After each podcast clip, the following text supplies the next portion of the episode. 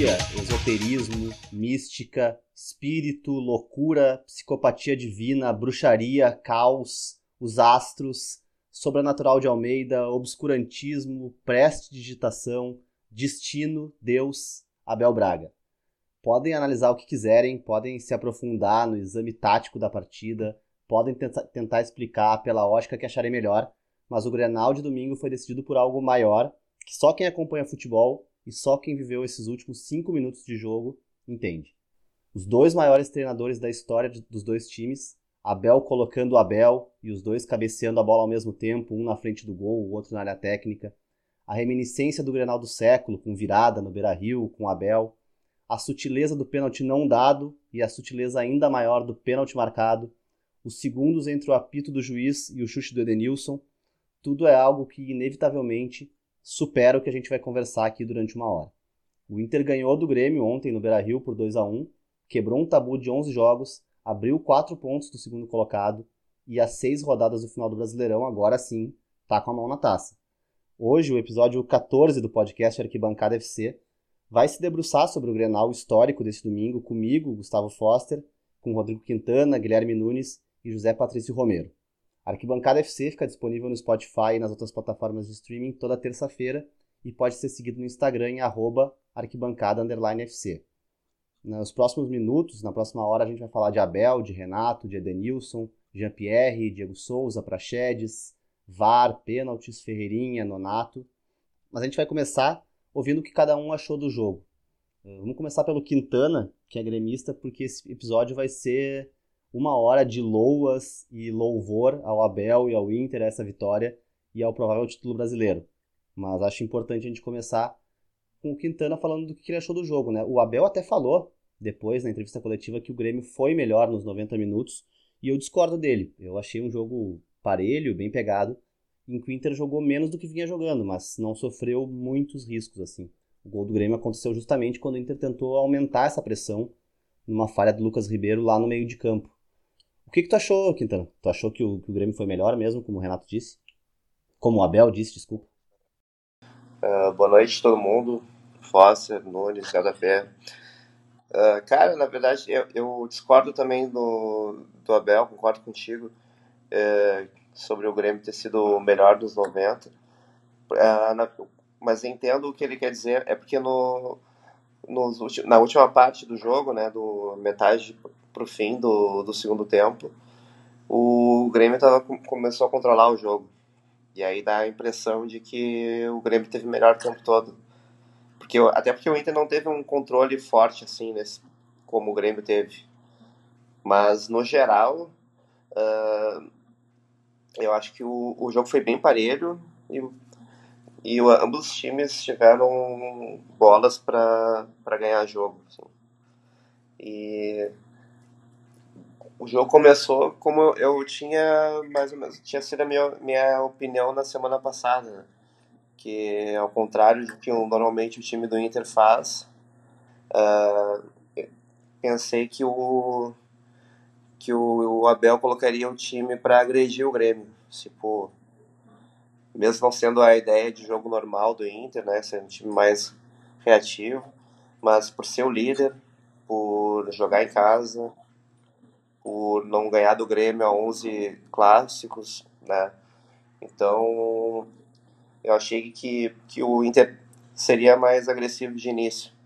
E até porque deixar a bola com o Grêmio, mesmo que o Grêmio ultimamente não tenha, não esteja jogando desse jeito, eu acho que é sempre meio perigoso, porque é o time que que está acostumado a tocar a bola, por mais que tenha abdicado disso nos últimos tempos, né? Mas o, se tu deixar o Grêmio tocando a bola, uma hora vai cair a bola num, num Jean-Pierre que, por mais que eles não estejam em grande fase, ele é um cara que tu, do nada vai tirar uma bola e ele tira mesmo. Então, uh, por mais que o Matheus Henrique esteja meio deslumbrado de ser, já ter ido para a seleção, de todo mundo chamar de craque, de alguns disserem que ele é melhor que o Arthur, que eu discordo bastante. Uh, ele ele é um cara que sabe jogar, ele tem bola no pé, ele vai achar uma jogada. Assim como o Alisson também vai achar uma jogada, apesar de ele ser bem limitado intelectualmente. Então, ele faz muitas uh, escolhas erradas, mas muitas vezes ele acerta. Até que ele já definiu vários jogos do Grêmio durante todo esse tempo que ele está aí. Então, tipo, então deixar a bola com o Grêmio, eu acho que é bem é uma estratégia perigosa, assim, do time. Então, o Inter começou em cima, teve chance para fazer gol, teve bola na trave, e o Grêmio ficou morcegando o jogo. Que daí fez até o Inter jogar um pouco menos do que estava jogando antes, né? Como tu, tu disse. É, muito porque o, o Grêmio ficava travando o jogo mesmo. E aos poucos, que daí o Grêmio começou a encaixar o meio de campo e ter mais domínio das ações. Assim, no início, o, quando o Grêmio emparelhou a posse de bola e até superou, o Grêmio ficava na linha do meio de campo trocando bola e não, não tinha o que fazer. O Inter todo fechado. E os, pouca criatividade mesmo do Grêmio. E também quando, na, quando, quando teve o. Quando o Inter estava mais em cima, os contra-ataques do Grêmio, que era a estratégia inicial, ou caía no Jean-Pierre, que não é a característica dele, né? Muito, ele, é, ele não é um cara rápido, né? Não vai puxar uma bola em velocidade, ou no Diego Souza. Não sei se porque fecharam totalmente o PP e aí ele não conseguia receber essa bola, ou se porque o PP está completamente sumido do time já há algumas rodadas. Mas Teve nesse o... caso, eu acredito Teve o contra-ataque, o, contra-ataque que eu lembro foi do, do Jean-Pierre com o Diego Souza, inclusive, né? Que os dois ficam meio que. Os dois esperando para ser o cara que vai dar o último passe. Nenhum corre para ser o cara que vai finalizar, né? Isso, que é aquele que ele tipo... dá a tipo cavadinha por cima e erra de canhota. Sim, teve um na direita que o. No primeiro tempo. Primeiro tempo ainda, né? Teve um na direita que o Jean-Pierre até é um pouquinho mais rápido, sofre a falta. Tem um que ele não consegue nem arrancar. O, tem também com o Diego Souza, não consegue nem arrancar. Parece que eles estão jogando com tração, né? Até durante o jogo eu falei isso, parece que eles estão amarrados no poste. E, e aí no segundo tempo, quando o Grêmio estava mais, uh, mais tranquilo no jogo, mais com a posse de bola mais meio de campo, e com a alteração do, do Renato, colocou o Maicon e o Ferreirinha, o, o Grêmio estava muito muito próximo de ganhar o jogo. Uh, teve duas chances, uh, me recordo mais a do, do Diego Souza, que ele entra cabeceia de novo, por cima de todo mundo. Maravilhoso. Ele, ele pula de um jeito, uh, até vou repetir o que o Arnaldo falou, ele pula que nem futebol. Ele, a bola tá lá num canto, ele pula toda atravessada e consegue puxar a bola pro outro lado. Ele não perdeu nenhuma bola de cabeça. Por muito pouco a bola não entrou. Oi? Ele não perdeu nenhuma bola de cabeça esse jogo inteiro. Cara, normalmente ele não perde, cara. É. Inclusive aquela bola de. que é um lançamento e ele tem que fazer o pivô ou, ou aquela casquinha, é sempre ele que bate na bola. E inclusive o Grêmio, no, durante o jogo inteiro, a segunda bola sempre era do Grêmio, né? E, e com o Michael em campo, o, o, o, Grêmio tinha muito controle de bola. É aí sim que o jogo estava bem perigoso para o Inter. Tanto é que em seguida no, o, o zagueiro, o jogador até pode ter errado ali. No, perdeu a bola para o Diogo. Ele pode até ter errado, mas o Grêmio já estava já tava aparecendo que ia fazer o gol mesmo. E aí foi um contra-ataque rápido, que caiu num cara rápido e aí o e daí caiu pro, o Diego Souza, deu só aquela encostada pro pro Jean-Pierre e fez gols. Mas seria lindo, né? Porque todo mundo tá criticando o Jean-Pierre, ele tava num churrasco com um monte de colorados. Seria lindo o Grêmio ganhar com o gol do Jean-Pierre, né? Acabar com tudo isso. Mas foi lindo, aí, cara. É... calma, calma. Até eu nem, até esqueci de falar que tipo, essa introdução que tu fez que tu suprimiu durante o dia de nós foi só para trazer toda a raiva do jogo de volta para para discussão. Bom. É, o Foster tá motiv... o Foster tá motivando o grupo. Isso. Capa de jornal no vestiário. E cara, quando o Grêmio, o Grêmio tava com o jogo tranquilo, eu discordo que o Inter tava pressionando mais quando o Grêmio uh, querendo aumentar a intensidade quando o Grêmio fez o gol. O Grêmio estava com controle de meio campo e atacando o Inter nessa hora. Foi num lance que o Inter estava indo atacar, mas o, o Grêmio estava com controle. e faltava muito pouco tempo para terminar o jogo. Então o que faltou ali do Grêmio foi. Aí parece que é meio estranho, porque que dizem que o Grêmio é time malandro, isso, aquilo, né? Não conseguiu morcegar o jogo por 10 minutos para ganhar. Jogo na mão, não, não tinha como, como perder esse jogo. Tinha, tanto é como perdeu. Mas se fosse um pouquinho mais inteligente, teria feito mais falta, teria enchido mais o saco. Qualquer ação de, do juiz teria ido em cima do juiz. Isso aí já ia ficar morcegando o jogo e dificilmente o Inter teria tantas chances de gol assim. E tem, os, e tem a história do VAR, né? Que isso aí a gente fala depois. Sim, a gente fala depois. Eu, o, o que eu achei ali, eu, eu ouvi o Abel falando um negócio que eu achei, cara, achei muito simbólico e importante, assim, que ele falou que quando o Inter tomou o gol, ele chamou os caras e falou assim, os resultados estão sendo bons pra gente, a gente não precisa ganhar. Vamos tentar fazer um gol. Sabe? Acalmou os caras, botou um centroavante, começou a meter bola na área. O que eu achei que eu, que eu falei que o Inter tentou aumentar a pressão foi que o Inter tava num 0 a 0 que era bom para ele, entendeu? O zagueiro não precisava sair jogando até o meio campo. Não tinha essa, essa necessidade. Inclusive eu achei que a transmissão, se o cara vê a transmissão, eu vi a transmissão da RBS TV gaúcha, né? Mas mas principalmente na transmissão nacional, mas até nessa da RBS TV, do Lucianinho e tal, dando muito valor para a questão do Inter estar tá com o tabu de 11 jogos, sendo que nesse momento não era importante. Não, o torcedor colorado não estava muito se importando com empatar e aumentar o tabu, entendeu? É, tu, é, isso, isso a gente conversou, a gente falou na semana passada, na verdade. Né? Não era algo importante de, nesse ia momento. Ia depender, ia depender dos resultados do meio da semana. E, e realmente, o resultado que o Inter teve, cara, tipo, o Inter ele entrou na rodada tranquilo. Ele poderia até perder o jogo, na real, que, sério, não. Claro. Sim, não seria uma tragédia. Tal, mas... Não, não seria uma tragédia. Ah, tipo, não seria tragédia pro pro decorrer do campeonato, ou para a questão da pontuação de, de continuar líder e tal, e ter os outros resultados. Mas se perdesse o Grenal, eu acho que o time teria queda, sim. Porque Anímica. É, porque esse time do Inter ainda não é tanta qualidade. Ele é, é, um time, é um tá time de vontade. E se, mas... o, se tu tira. Tu toma esse baque no meio da caminhada ali, eu acho que todo, grande parte do time ia sentir. Tudo, mas tudo isso é hipotético, né? A, a, a, pontuação permiti, ia permitir que o Inter ainda fosse líder e ainda tivesse uma vantagem sobre o São Paulo. Então tava tipo tudo tranquilo. Isso que o Abel falou da questão tipo de controlar, controlar os jogadores depois do gol e tal, cara, isso aí, isso aí foi é o é, é o, é o Yarley controlando a, a, a bola na lateral. Entendeu? Claro, é o abelismo é em essência. É. Não, mas eu ia é, chamar. Tipo... Fala, fala aqui, então. Até tipo, é, o Abel foi bem demais no jogo, né?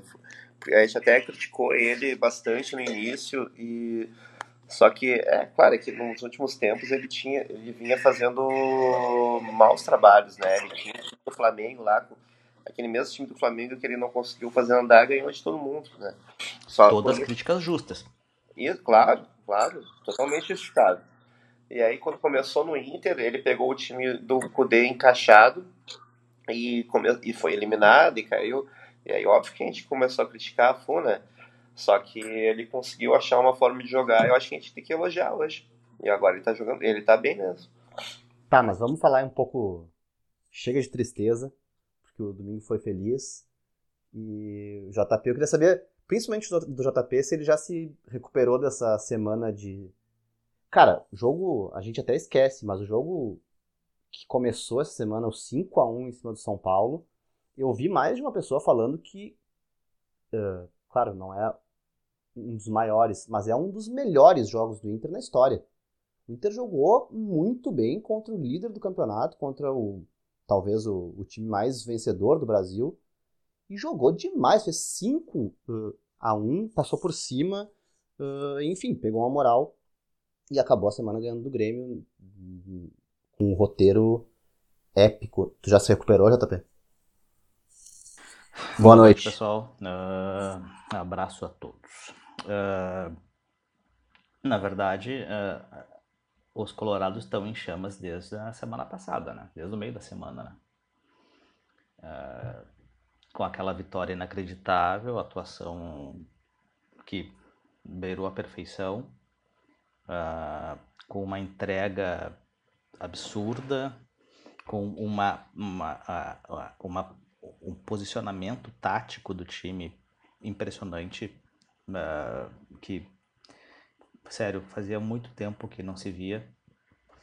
Uh, então, uh, e na verdade, eu, esse, esse jogo, o, o, jogo, a gente pode colocar, acho que esses dois jogos, o São Paulo e o Grenal, como um jogo só. Ele começou ele começou na quarta e terminou agora, cara. Ele terminou ontem esse jogo e aí o Inter foi perfeito do início ao fim. É... Assim, eu acho que a gente já conversou muito sobre o, sobre o, o papel do Abel no Inter, sobre o que ele, o que ele representa para o clube, né? não digo nem para o time, mas para o clube. Uh, o o, o, acho que tudo que a gente falou sobre ele e que principalmente nós colorados falamos sobre o início dele que foi um, um início terrível uh, e como que o, o, Quintana falou antes aí sobre os trabalhos que ele tinha feito antes ainda em Cruzeiro, Vasco, Flamengo. Assim nada foi injusti uh, não, não foi nada uh, anormal. As críticas não foram não foram justificadas as críticas eram justas Uh, eu, eu, vejo muita gente hoje, com até com, a, com esse sucesso todo e tal, e com a, a o Inter na beira de ser campeão, né, já com a, colocando mão na taça, de fazer aquela reavaliação do Abel, entendeu? Tipo de, ah, mas é que não se respeitou o, o, o profissional, ah, mas é que as questões particulares, ah, cara, tudo isso faz parte do, do, do pacote, entendeu?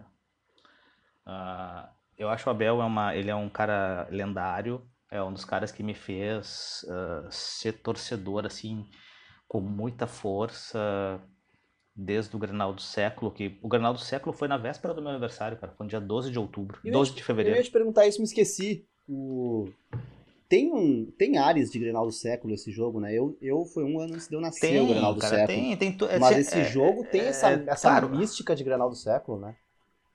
É, eu acho que na, na, na, coletiva falaram sobre isso, perguntaram isso para ele. Ele falou que não, né? Nada a ver. É, faltavam 70 mil pessoas, né? Pra ter, a, ter aquilo, né? Uh, mas assim, tem, é, é, tudo, né, cara? Tem, é toda aquela mística da virada, do, de ser um jogo importante para o campeonato, de, de tu ter, ver o teu time é, ali numa situação uh, inferior em relação ao adversário, porque na, na, na, até o momento do gol do Grêmio, o Inter vinha sendo já pressionado, já o, o Grêmio já com aquele, aquelas mexidas que o Renato fez, já dominando o, o dominando ali as ações do jogo. Uh, então tem, tem tudo isso, né? Que, que é, é, é muito parecido. Claro, na, no Granal do Século teve expulsão, o Inter com um a menos, uh, Abel fumando Calton, tem todas aquelas todas aquelas coisas que são ele pulando, ele, ele saindo correndo e pulando em cima dos jogadores, cara. Tipo, e na verdade ele só não fez isso ontem porque ele não consegue mais correr também, né? Mas teve, tem teve, esse, tem é... a imagem dele correndo em cima dos caras, em cima do no gol do Abel. O Abel correndo em cima do Abel, Sim, olha que coisa. Tipo assim, a, a, mas não, não, aquele pico, aquele, aquele pique de meio campo que ele deu em 89, né? É, maravilhoso. Mas assim, eu acho que uh, tirando essa parte, a, a parte racional do, do, do, do, jogo, eu acho que a, a, a, a introdução do Foster, eu acho que ela que ele fez foi representa bem o que é o, esse atual espírito, né? Racionalmente, cara, racionalmente nós somos todos Kudê, né? Mas o, mas o Colorado hoje, ele é, ele é a alma do Colorado é o Abel. É o Abel fumando, é, é o Abel gritando, o Abel olhando para o papai do céu. É, é, isso, cara, entendeu? Então, assim, eu acho que é, é, é tudo que aconteceu, que começou a acontecer na quarta e terminou ontem, tem todos esses ingredientes que são realmente é, é, ingredientes paranormais, são metafísicos, são de loucura. E eu acho que é isso que vai tornar esse final de campeonato, se der tudo certo, cara, é sério, vai ser grandioso. E aí, é, já para deixar um para mais tarde, de repente, vai, a gente vai, vai, a gente vai ter que enfrentar aquela, aquela, aquela coisa que a gente está tentando evitar, mas vai ter que ser discutida, né? O Abel fica? Ah, conforme antecipado aqui no podcast, a, a questão cada vez mais candente no Rio Grande do Sul, né? Cara, se, é. se rolar, meu, se acontecer, eu não vi nem falar em nenhum lugar. Meu, se acontecer, eu, eu antecipei, hein? Eu antecipei. Foi tu que deu o furo. É, eu dei o furo. O furo com, com base em, em puro chute. Nenhuma informação. Mas, chamando o Nunes pro, pra conversa, né? A gente vai falar de arbitragem depois, é óbvio, faz parte do jogo. E, e na entrevista do Renato, além do, do VAR, da arbitragem, da arbitragem dos 200 milhões, do, de, do Sol, ele falou até do Sol, né? Uh, ele não. Ele, ele, foi, ele deu explicações que independem do campo e que não tem nada a ver com o jogo. Uh, cortinas de fumaça, né? Mas tu acha que o Grêmio, em relação ao que vinha jogando nas últimas partidas, ele melhorou? Eu achei que o Grêmio teve em algum momento um, bom jogo, assim, mas, mas foi de igual para igual com, com o Inter. Eu queria saber o que, que tu achou do jogo pela, pela ótica do gremista e também uh, olhando o Inter como adversário. Boa noite. Boa noite para quem, meu? Melhor início. Tô. É, cara, é por isso que eu não posso, não posso ter um programa de, de futebol, não posso ter um programa de esportes. É, cara, eu tenho problemas psicológicos provocados por Renato Portaluppi. Eu acho que eu vejo muita gente confundindo o jogo emocionante com um jogo bom. Não achei o jogo bom. É que o pessoal tem aquela ideia do do Grenal tosco, do Grenal catimbado, do Grenal briga, e isso não teve. E aí não teve isso e teve emoção, parece que foi um jogo bom. Mas assim, os dois times criaram bem pouco. O Grêmio claramente entrou para não criar nada, que é o padrão, né, que é o novo normal. O primeiro tempo foi e quando o Abel fala que o Grêmio jogou melhor, eu acho que assim, pelo menos o que eu entendo que ele está dizendo e eu concordo, é que por 90 minutos o Grêmio fez tudo que ele quis. Ele só morcegou, uh, criou quase nada, e aí no segundo tempo deu uma avançadinha um pouco e foi melhor. Mas é um time que não. E assim, a gente falou isso já em outros programas, já em outros episódios. Uh, ah, no brasileiro, mesmo quando não poupa, mesmo quando bota os titulares, os caras não estão afim. E é um time que não tem nenhuma vontade de jogar futebol, cara. É um time que começa o jogo e tá louco para que acabe. E é um time que parece muito cansado o tempo todo.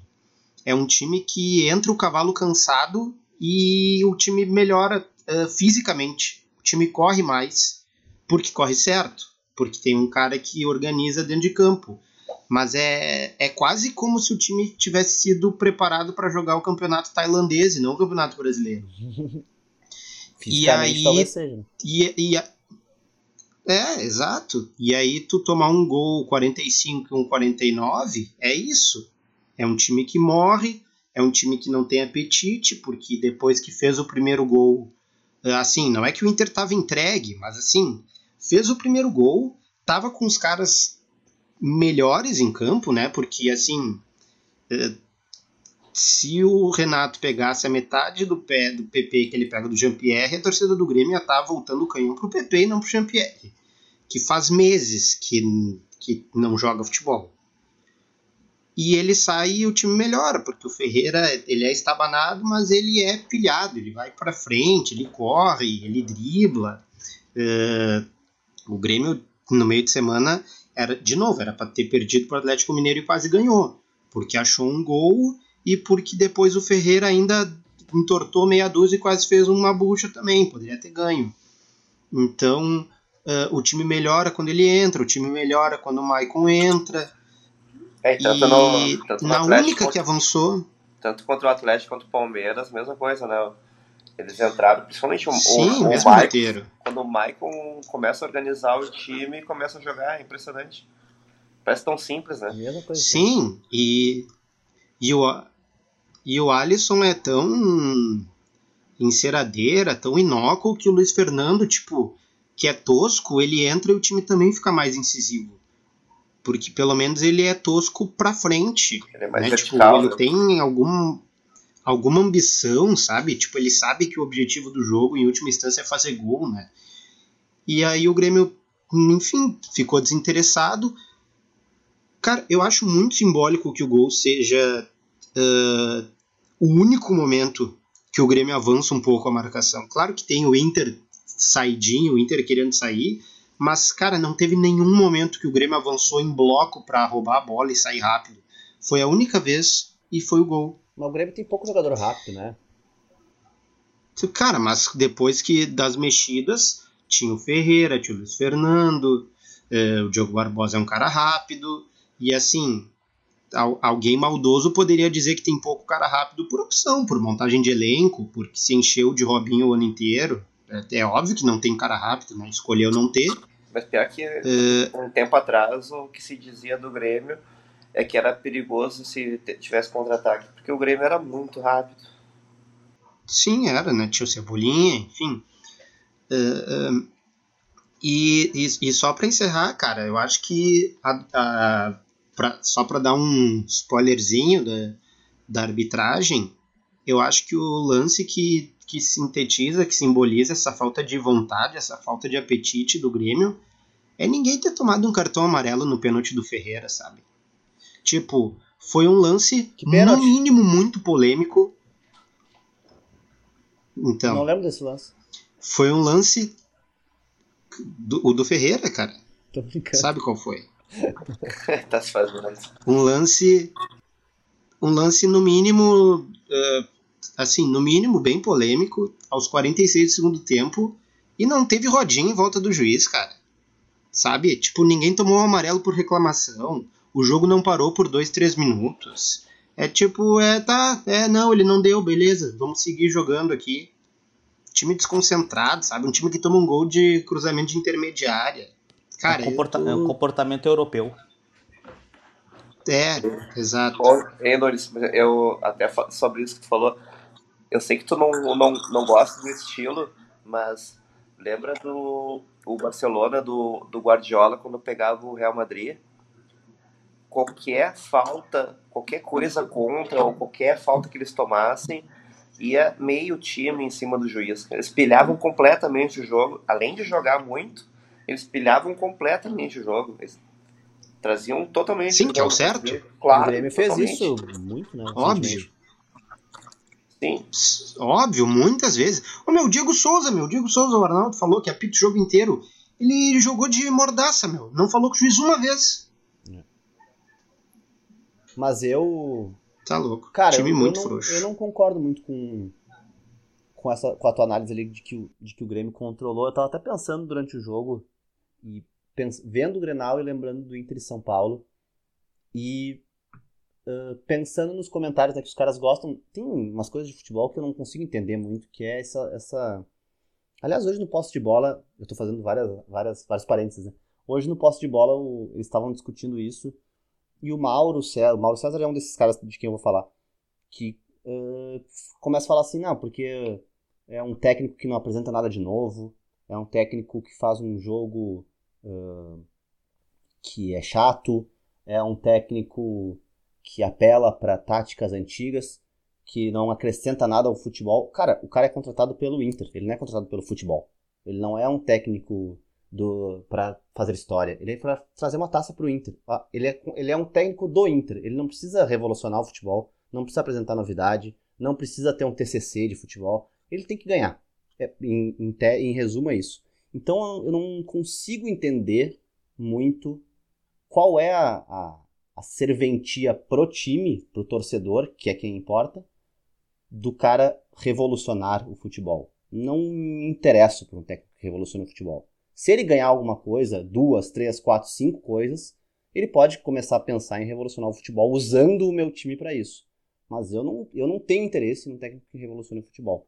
E eu vendo o Grenal e lembrando do jogo contra, eu comecei a me lembrar do jogo contra o São Paulo que uh, de tal uh, como é que eu posso dizer? Dominar o jogo uh, dominar as ações do jogo com, ter o jogo nas mãos controlar a partida não necessariamente tem a ver com, com ter a bola. Eu, tava, eu abri aqui até as, os dados do jogo do Inter. O Inter teve 29% de posse de bola contra o São Paulo contra 71 o São Paulo trocou 624 passes, o Inter 257. Quase um terço. O Inter controlou o jogo. O jogo estava na mão do Inter o tempo inteiro. O Inter não perdeu o controle do jogo em nenhum momento contra o São Paulo. Contra o Grêmio eu já acho que foi pau a pau. Mas eu acho que no primeiro tempo o Inter controlou, tava, tinha o jogo mais ou menos dominado.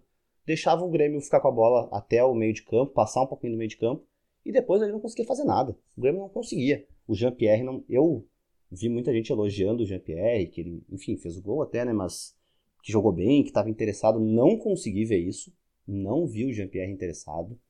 Não, não vi contribuição dele pro Grêmio. Vi o Grêmio sem armação, trocando bola de um lado pro outro, do, do, do outro pro lá. Matheus Henrique achei mal, PP achei mal também, como vocês falaram, mas o Jean-Pierre eu achei o pior de todos. E achei que, que, que essa questão de amor cegar, o Inter falhou, eu acho, no, no momento em que começou a tomar pressão e, e, e perdeu ali, perdeu o controle do jogo. Mas acho que no primeiro, primeiro tempo o Inter soube amorcegar, se essa é a palavra, bem o jogo. Achei que o Inter foi bem no primeiro tempo, não sofreu muito risco. Cara, mas o Grêmio também não, desculpa me intrometer aí. É que o Inter teve dois chutes. O, o, né, o Inter teve dois chutes. O Inter acho que foi um pouco melhor no primeiro tempo mesmo. E o Jean-Pierre eu acho que estava bem tem um contra-ataque no primeiro tempo que ele erra um passe muito feio. E que depois que ele erra esse passe, acho que é tipo aos 22, 22, 23, que ele erra esse passe e ele murcha totalmente. Cara, no segundo tempo, quando ele volta e o Grêmio volta bem, ele tava jogando bem, cara. Tava, não foi só gol, ele tava, tava dando ritmo, ele tocava em cima, ele, ele não tava jogando mal, não. Mas é aquilo, né? O, o é, é um time espaçado, cara. É, o Diego Souza ganhou todas as casquinhas, meu. Só que não tinha ninguém no mesmo CEP dele nunca. O PP é proibido de sair da, da linha lateral. O Alisson, assim, não entende o que está acontecendo, meu. É, é...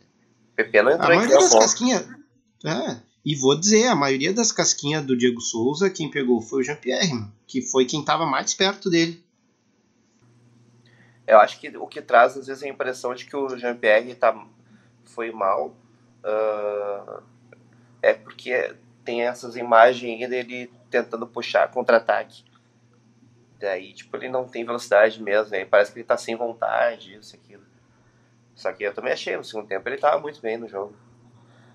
Ele, na verdade. É, ele, muito ele bem, o... também não diria, mas ele tava bem. claro, tá, beleza. Mas uh, ele, fez, ele fez o gol e por muito por pouco, não foi ele que deu uma assistência pro Diego Souza, né? Se o Diego Souza acerta aquela cavadinha, ele tem uma assistência também. Ah, cara, pra quem curtiu um Sim. pagode no meio da semana, ele tava muito bem, cara. ah, e fora, fora isso, o time dele ganhou no fim das contas, né? Cara, só pra não passar batido o lance do, do técnico revolucionar ou não revolucionar. Hum. Cara, são duas coisas diferentes. Óbvio. Eu acho, tá? Primeiro, o Inter tem que ser campeão, ponto final. Ponto final. Do jeito que der, é aquilo que a gente já falou, meu. Ponto final. Ninguém quer, o Inter quer, o Inter precisa e não ganha muito tempo. Não ganha muito tempo brasileiro e não ganha muito tempo coisa nenhuma. Tem que ganhar. É óbvio. Do jeito que der. Na mística, na, no Arruda, na, do jeito que for, tá dando certo, foda-se. Tinha esquecido da E acho que esse é um mérito do. É, e acho que esse é um mérito do Abel, assim, também não vou ficar aqui falando uh, de mérito do Inter, porque foda-se também, né? Mas assim, o cara. Uh, tu vê que tem algumas coisas, algumas coisinhas do Kudê, mas muitas coisas do Odair. Muitas coisas do Odair. Eu acho que ele teve. Exatamente. Bah, penso muito nisso. O- É. Acho que o time do, do Inter Então, hoje joga tipo- muito parecido com o Odair. É, cara, o Odair ganharia esse campeonato. Ganharia esse campeonato pelo Inter e brigaria com o Fluminense até o fim, se bobear. Eu acho que sim, cara. É- É. Ele ter saído do Ah, estão Fluminense todos drogados, deu uma caída, mas eu acho que ele ia, ele ia bem com, o Fluminense. Tá, mas acaba o raciocínio. É, é. Não, ah, agora. ah, então, isso é uma coisa. Outra coisa é ah, aquela coisa de é mais fácil tu, tu ganhar jogando bem ou tu jogando mal? Será que, será que outros técnicos tirariam mais com esses jogadores ou, ou não? Que eu acho que é o caso do Grêmio, que era o caso do Palmeiras, por exemplo. Ah, o Luxemburgo não revolucionou o jeito que o Palmeiras jogava. Não, porque com o Luxemburgo o Palmeiras não jogava. Tá, tu acha E que com o Abel Ferreira joga. O Inter jogava Então- bem e com o Abel o Inter joga mal? Cara, não. É que parece que o cara se Eles São jeitos defender. O diferentes. cara se defender, não tomar gol, o que é um mérito, e, e é treino e defesa. O zagueiro é um jogador de futebol. O cara se defender e sair pra fazer 1 a 0 não querer fazer 7, não querer trocar passe da defesa até o ataque, não querer ter fazer show, não significa jogar mal. Isso que eu, eu- parece que parece que se, que se usa uma palavra jogar bem é, é jogar ofensivo com toque de bola envolvente e sair do goleiro. Jogar não. mal é, é dar balão e ganhar de cabeça, pra treinar falta, treinar escanteio trein- e, e ganhar todas as divididas. Isso é jogar bem também, entendeu? Tá, mas quem é Não, que tem o melhor cara. ataque do campeonato? Não sei. é- É o Inter, cara. É, pois é. Não, mas assim. melhor, saldo, é, melhor saldo, já, o Inter, tipo, o Inter tá com saldo de 25, cara, sério, absurdo, cara, tipo, é, é, é, o, o melhor saldo depois é o do São Paulo com 18. Ah, E quantos gols de toque de bola ou de. O Inter não faz esse tipo de gol. É. Mas não é que o Inter cara, jogasse o lance. mal. O Inter não jogava mal. O Inter, nos últimos jogos. Ah, agora melhorou um pouco. Mas o Inter jogava chato. Chato. Isso. Acho Chato. Não, e- legítimo. e eu acho que, Não acho que isso é, é, e não, eu acho que isso foi é o que isso pegou muito com, com os colorados, cara, é, e, e acho que até para os não colorados também, principalmente de fora do, do- do- daqui. Mas é que o, o- o- eu acho que a gente tem que uma coisa que a gente via muito e, e com certeza era que os jogos do Cudê eram muito mais interessantes no geral. Eram muito ma- é- é- eram jogos mais agradáveis, eh, que eram mais eh, eh, o Inter jogava jo- jogava esteticamente melhor, né? E os jogos do Abel, do começo ho- horrorosos, eles foram melhorando, mas eles não são jogos esteticamente melhores, eles são jogos que são eles são jogos objetivos. São jogos conscientes, ah, jogos muito táticos, mas não são esteticamente ah, brilhantes, entendeu? Claro, mas isso é uma Então, coisa que só é, im- eu que importa, que- importa para todo mundo, menos pro torcedor colorado, né? Claro, Né? Não, eu Cara, concordo contigo, é, concordo é. contigo. Eu acho que. Importa pra população óbvio que inteira, eu- menos pra mim, Claro. que vou ganhar o título. Mas assim, é, é que, é que o que a gente, eu, eu já falei isso aqui já, nós já, já conversamos sobre isso. O, o- sobre até mesmo o que, que o, o, Inter já jogou melhor, já jogou mais bonito. Então a, a, gente ficou com essa lembrança, a gente ficou com essa memória afetiva do bom jogo, Isso. que era um bom jogo aliado com o resultado. Tanto que o Cudê foi, foi ah, Claro. metade do. Mais da metade desse, dessa liderança foi do Cudê que fez, entendeu? Claro, e tem Então, méritos, assim, não era uma. Não, não, não, não, é- não era. Não é, é- é- o bom jogo do Cudê não é uma invenção, não é uma. Não, é uma coisa que a gente viu agora acontecer. Sim, não é um fetiche. Então, é, essa, eu acho que é, é, é- eu acho que era isso que a gente estava cobrando, entendeu? Eu acho que principalmente é, eu, eu, eu me coloco nessa, nessa, nessa posição de ter criticado muito a, a vinda do Abel. Os, o- os primeiros jogos do Abel, tava querendo que ele fosse vazasse daqui. Entendeu? Então, ah, e, mas assim, o que, o, o que dá para reconhecer agora é isso, que os, os jogos são objetivos e são confiáveis. O Inter é um time confiável hoje. Entendeu? É um time que tu pode confiar. Entendeu? Se vai jogar bem ou não, isso é uma, é uma, é uma consequência, entendeu? É- é- agora, é um, jogo- é um time que eu posso. Eu sei que bah, o Inter vai apresentar um bom, um, um bom jogo. Entendeu? Bom jogo no sentido de resultado, talvez não estético. Mas é tipo, não é, é que não é jogar bem ou não, é jogar bem dentro da proposta que. Claro. que- Perfeito. Isso, isso. E a, e a crítica e a, e a crítica ao Abel, claro que no caso do Mauro César é um cara chato ressentido também. Pelo que o Abel fez com o Flamengo. Claro. Mas é porque vai chegar no que eu vou dizer. Mas é, é no que porque assim, o Abel, OK, o, o, o Inter marca bem, o Inter toma pouco gol, o Inter quando ataque é objetivo, é perigoso, OK. Só que ele vai fazer isso tendo Patrick, Peglo e Yuri Alberto, ou ele vai fazer isso tendo Gabigol, Everton Ribeiro e Bruno Henrique. Claro, talvez ele Entendeu? não sirva pro Flamengo. Sim. Só que Flamengo, fazendo a torcida, isso- a personalidade da torcida do Flamengo é Isso. carnaval. Isso, isso. Então, assim, ele não é um cara que vai. ahn, sei lá, é, assim. Que dia pra falar do Renato, né? Mas o Renato ele se adapta um pouco, né? Com o que ele vai tendo, com o desenrolar das coisas. E o Abel vai fazer isso independente do que ele tiver, entendeu? Só que vai ser muito mais difícil de marcar bem tendo Diego, Arrascaeta, Bruno Henrique, Gabi, torcida que tendo Dourado. Edenilson, Patrick. É, cara, mas é, é, é que assim, ó, tem esse lance do Abel, cara. é, eu acho que é, o Abel ficou, ele, óbvio, ele, ele ficou marcado com, a, com o Jorge Jesus, né? Por causa do Jorge Jesus. Ah, porque esse Flamengo, esse, esse, esse Flamengo é mitológico que a gente viu jogar, ele existiu por que oito meses, meses. sete meses. é, isso aí. É, então, esse, esse, essa mitologia durou isso aí, seis meses, entendeu? É, é, esse, durou esse time.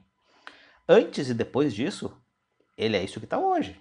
Ele, ele não, ele, não era nem, ele não era nem melhor nem pior. É isso aí que a gente tá vendo, entendeu? Então, assim, o, eu, assim, eu, eu só, ah, é, o seguinte, eu acho que o que aconteceu naquele Flamengo mitológico é isso aí, é mitologia, não vai acontecer mais.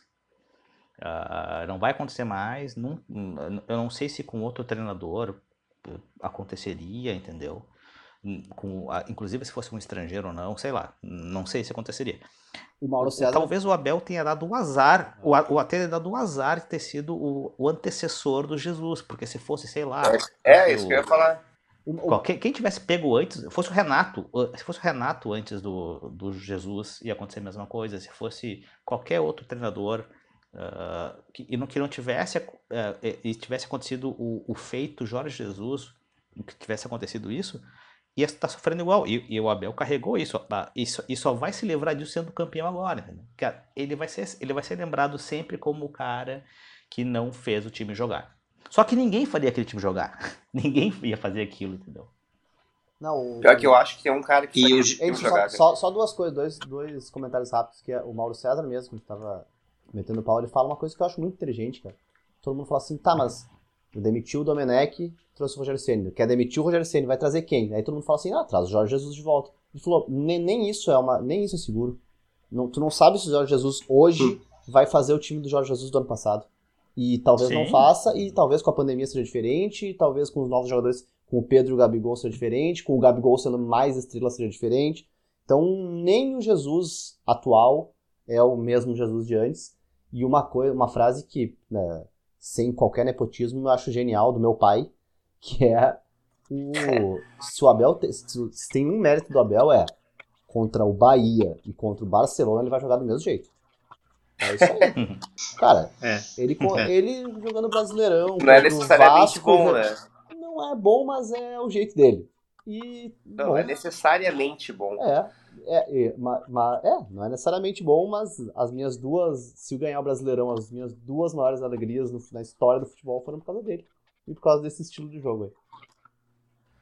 Sim, mas olha, o que eu Cara, tava falando, o, o que eu acho, aquele, o, o Abel ele deu azar de ter sido o, ante, o antecessor do, do Jesus e ter acontecido aquilo, mas ah, eu acho que tem outros treinadores que fariam melhores do que ele. Ele foi mal mesmo, cara. Tipo, não dá pra tirar o, o- os erros dele. Ele foi mal mesmo, cara. Eu acho que alguns outros treinadores seriam melhores. E eu acho que até, aí mudando pouquinho de assunto. Parece que a gente tá, come, começou a falar sobre o Flamengo, né? É. Uh, me parece que. Bom, é, gosto, boa, esse... é, muda. É live, live, live do Arnaldo e do Tirone, né? O que, que vocês acham do Inter? Eu acho é. que o Inter joga muito parecido com o São Paulo do Murici. Aliás, o Murici. mas assim, mas só completando, o, eu acho que o, que o Renato faria esse time do, do Flamengo jogar. Não que eu seja, não que eu ache ele um grande é, estudioso de futebol, uh, revolucionário, nada. É porque ele é boleiro e ele vai lá e vai jogar contra com um Gabigol que tu não, não pode fazer nada contrário do que ele pensa, que ele dá piti, manda o treinador tomar no cu, é só, só que falta, né? Sim, ele manda o Eu acho que, a, que ele teria um tratamento diferente com ele. Bah, sei lá, cara, eu não concordo muito com isso, mas... O, o Renato é meio acho que, que o, Renato, o acho, né? acho que é, é, é, o anti-Rogério Ceni e, e, ele vai contra tudo que o, o Jesus fez no Flamengo, né, cara? Quer trabalhar bastante. O Jesus, é. o Jesus deu uma sorte tremenda quando ele chegou que ninguém comenta também, né? Tipo, no primeiro mês de trabalho, o Diego machuca por seis meses. E a E eu, eu, não lembro quando é que o ele Diego, assume. O Diego machuca. Porque ele, ele, ele, ele Foi contra o Emelec, não foi? Que ele quebrou lá, se quebrou todo, não foi? Uh, cara, acho que foi. E aí ele. E aí ele tem um cara menos para incomodar ali no meio de campo, né? Daí ele consegue. tá, os caras, os caras são esses aqui. Não tem que é. botar o Diego, sabe? Ah, e outra coisa, só uh, pegando essa, isso que tu falou, uh, o Inter do Abel, não o do Cudê, o do Abel, também teve a sorte de o Galhardo se machucar, né? Quando tava mal, né? E aí o, o Isso, Roberto entra bem, verdade? É porque, é porque, o Galhardo bom ele é, é o Galhardo do Cudê. O, o, Galhardo do Abel não era nada demais e não fazia nem o, gol. O, o, Galhardo do Abel é o Galhardo de todos os times por onde ele passou, né? Exato, exato. exato, exato. O, tá, vamos. Machucou, arrumou o time. A gente começou falando da, da percepção de cada um uh, sobre o jogo e tal, e acabamos migrando um pouco para o assunto Inter, falando bastante de Inter. Eu queria só encerrar o, o assunto Inter para passar para o assunto Grêmio, já que esse, esse episódio vai ser um pouco diferente, que a gente vai falar de Grenal do início ao fim, mudando um pouco o assunto, assim. Mas eu acho que um cara que eu demorei um pouco para me convencer e, e achava um pouco exagerada até a, a reação que se tinha em relação a ele, mas que agora eu tô completamente assustado com o futebol dele, é o Praxedes. Achei ele muito bem no Grenal, de novo, tô achando ele muito bem, um cara... E eu acho, acho ele comparável, de certa forma, não é exatamente a mesma coisa tal, mas com o Jean-Pierre, cara. Eu acho ele um... quase um modelo pro que o Jean-Pierre uh, poderia e talvez devesse ser, que é um cara que se movimenta, vai buscar a bola na defesa, entra na área, chuta gol, acho o Jean-Pierre às vezes parado, estático, uh, esperando o bola. o, Jean, o, o, Jean, o Jean-Pierre com cara, Jean, Jean, Jean, Jean Pierre com o voluntarismo do pra... Não, mas é. tu imagina o, Jean-Pierre com o voluntarismo do Praxedes seria um jogador interessante. Cara. Isso, mas o Praxedes não é um cara, não é um Patrick, entendeu? Que tem pouca habilidade ou dá poucos passes e tal, mas que é muito voluntarioso. O Praxedes é isso, mas é muito bom de bola, cara. Cabeça alta, canhotinha, dando passe bom, chutando a gol, enfim. É menos, menos, é menos hypado, né, também. É. Graças a Deus. Com esse nome de repartição pública dele. É colega do Palhares. É, não, assim, de, e tem Nonato, né? Imagina o meio-campo com Nonato pra Chedes. É. Daqui um pouco vai. Chama, chama o Sandoval de volta, virou uma repartição. O pessoal do almoxarifado. Distribui os carimbos. é. Tá, mais algum comentário pra gente falar especificamente de Inter, de Abel, do título? Uh, o que, que, vocês acham? Vocês acham que, vocês gremistas principalmente, que o, o Inter botou a mão na taça? Vocês já admitem isso? Eu já tô vacinado desde o episódio, né? É. É, exato, exato. não, eu, eu não achei que a, assim, eu achei que poderia ganhar, que o São Paulo tava num merdão mesmo, mas não achei que ia ser aquele baile todo. Aquele jogo ali, para mim, já selou. É, tá. tipo, o, É, eu também tinha falado que o Inter era favorito contra o São Paulo. Falou mesmo? Ah, eu achei que ia ser tipo 2 a... achei que seria 2x1, 1x0, coisa assim. Só que daí, tipo, chegar na, nessa rodada de agora e todos perderem. Incrível, né? A onda não tá incrível, fazer, né? a maré tá ridícula. Mas uma coisa, pra, pela terceira vez pra acabar, que o. Se a disputa é com o São Paulo, não tem disputa, né? O São Paulo é ridículo. É ridículo. Não, não é com o São Paulo. Não, não, mas eu digo, Não é com o São Paulo. quando a disputa é entre um time e o São Paulo, o São Paulo vai perder. O São Paulo não é o time Sim, mais sem sim, sangue que eu já óbvio. vi na vida. óbvio. A disputa segue sendo com o Flamengo. Sim, né? sim. Com o É, Flamengo, eu, tá? fa- eu acho que é só o Flamengo ainda, cara. Cara, eu ainda não descarto 100% o Galo. Bah, se o Atlético for campeão esse ano, vai ser. Aí eu. Ah, o, o Atlético é muito bipolar, cara. Sério. É. né? Aleatoriedade, É, ah, eu acho daí. Ah, mas só um pouquinho, né? Ah, quem é que vai ser campeão incontestável nesse, nesse ano? Ah, cara, mas depois, de, depois de sete Cara, vitórias o time do seguidas, Inter, o dá Inter pra, é, dá pra dizer alguma cara, o coisa, Inter né? hoje é favorito, né? Só que o Inter teve atua- atuações lamentáveis. Né? Claro, não, mas eu digo, o- o- se tu vai num campeonato que é instável, altos e baixos, todo mundo meio brigando, um time que tem essa sequência, aí eu acho que ele se diferencia um pouco, sobe um degrau. Não, é assim, que né? não. Claro, e aí por isso que eu critico toda semana o Grêmio, porque o Grêmio ficou ah, 500 jogos gancho, sem perder. Ah, sim, 500 jogos sem, sem perder, empatou uns jogos sem vergonha, outros que ia perder empatou, não conseguiu se concentrar o mínimo para poder chegar e, e ganhar um campeonato fácil de ganhar. Constra- é con- Tá, não, então é aproveita. constrangedor, cara, essa posição do Grêmio, cara.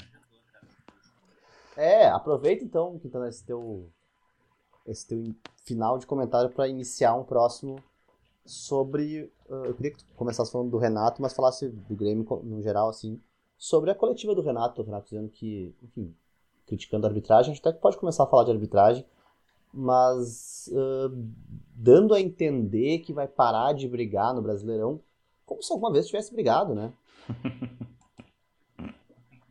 Cara, o, na verdade, o, o que ele, o- esse, esse gancho aí que ele falou de, de pedir autorização da direção para colocar o, sei lá, o sub-23 para jogar, é meio que uma desculpa para dar uma afrouxada pro, contra o Flamengo. Obviamente, jogou a semente lá na frente. Tipo, é, não quer dizer, de repente vai botar o, um time todo descaracterizado quinta-feira contra o Flamengo, daí vai perder um natural, o que poderia perder com o time titular também, mas aí vai ser mais fácil de, de perder, né? E depois disso, cara, daí vai com a desculpa, de repente, até de preparar o time para para a final da Copa do Brasil, voltar a colocar o time titular Vou ter que ou colocar pelo menos grande parte dele no resto, até para poder garantir uma vaga na Libertadores, né? Porque o Grêmio não é campeão da Copa do Brasil, o Grêmio está na final. Se perder da Copa do Brasil e começar a continuar caindo no, no brasileiro, vai ficar sem Libertadores esse ano. É, e, mas no geral, cara, no geral eu até concordei com grande parte da, da entrevista. Claro, eu não achei legal ele falar do, do PP, falar e criticar do, o empresário dele, tipo, botar na, na culpa dele de não querer mais jogar, essas coisas assim, ah, já tá vendido, ou já tá forçando pra, pra sair, não, aí não joga mais. Ah, isso, isso é errado sempre, né? O cara ainda, tá, o cara ainda é teu, teu comandado, ele, ele tá ali ainda, tu vai criticar ele na frente de todo mundo, bota na fogueira, né? Pode até falar algumas coisas de atuação do time e que ele esteja envolvido nisso, mas botar tão nominalmente assim até uma condição de saída é meio mau, mau caráter, né? Não, e, e meio duvidando do caráter do cara, né? Tipo, como se Exato, ele tivesse vendido e largou, entendeu? Não me parece Sim. que tenha, tenha acontecido isso, ou que seja deliberado. Cara, ele pode até querer sair, cara, mas porra, cara, bota o cara pra jogar e, e, sei lá, conversa com o cara na, na interna, né? Não bota no, na, na coletiva. O Renato é o, não, o Renato é o, o Renato é o cara que conserta jogadores, né? Não, é exato. Se, se o cara tá desinteressado, é o, o teu papel não é criticar, o teu papel é resolver isso. Sim, Né? óbvio. Mas É, o. Daí, na aproveitando, coletiva, não, só ele falou muito do, do. Só aproveitar que tu falou do, do, do time reserva e tal. Eu tenho, depois dessa declaração do Renato do- sobre botar o time de transição, blá blá blá, pra largar o campeonato, eu tenho duas certezas. Uma certeza é: ele não vai botar o time de transição em todos os jogos. Isso não vai acontecer. Essa, é ele mentiu, ele não vai colocar. E outra certeza é, contra o Flamengo e contra o São Paulo, ele vai botar o time de transição. Não tenho nenhuma dúvida. Mas o, o Romildo falou na, na sequência, o Romildo foi, foi, foi pra coletiva, né? E deu. E ele falou que é um momento de calor de jogo que ele falou aquilo, né? Mas ele deu carta branca Será que teremos um novo. Uh, será... Teremos um novo Robertson? Pá! Robertson, mesmo. Comemorou e quase foi espancado. Não, não quero Robertson.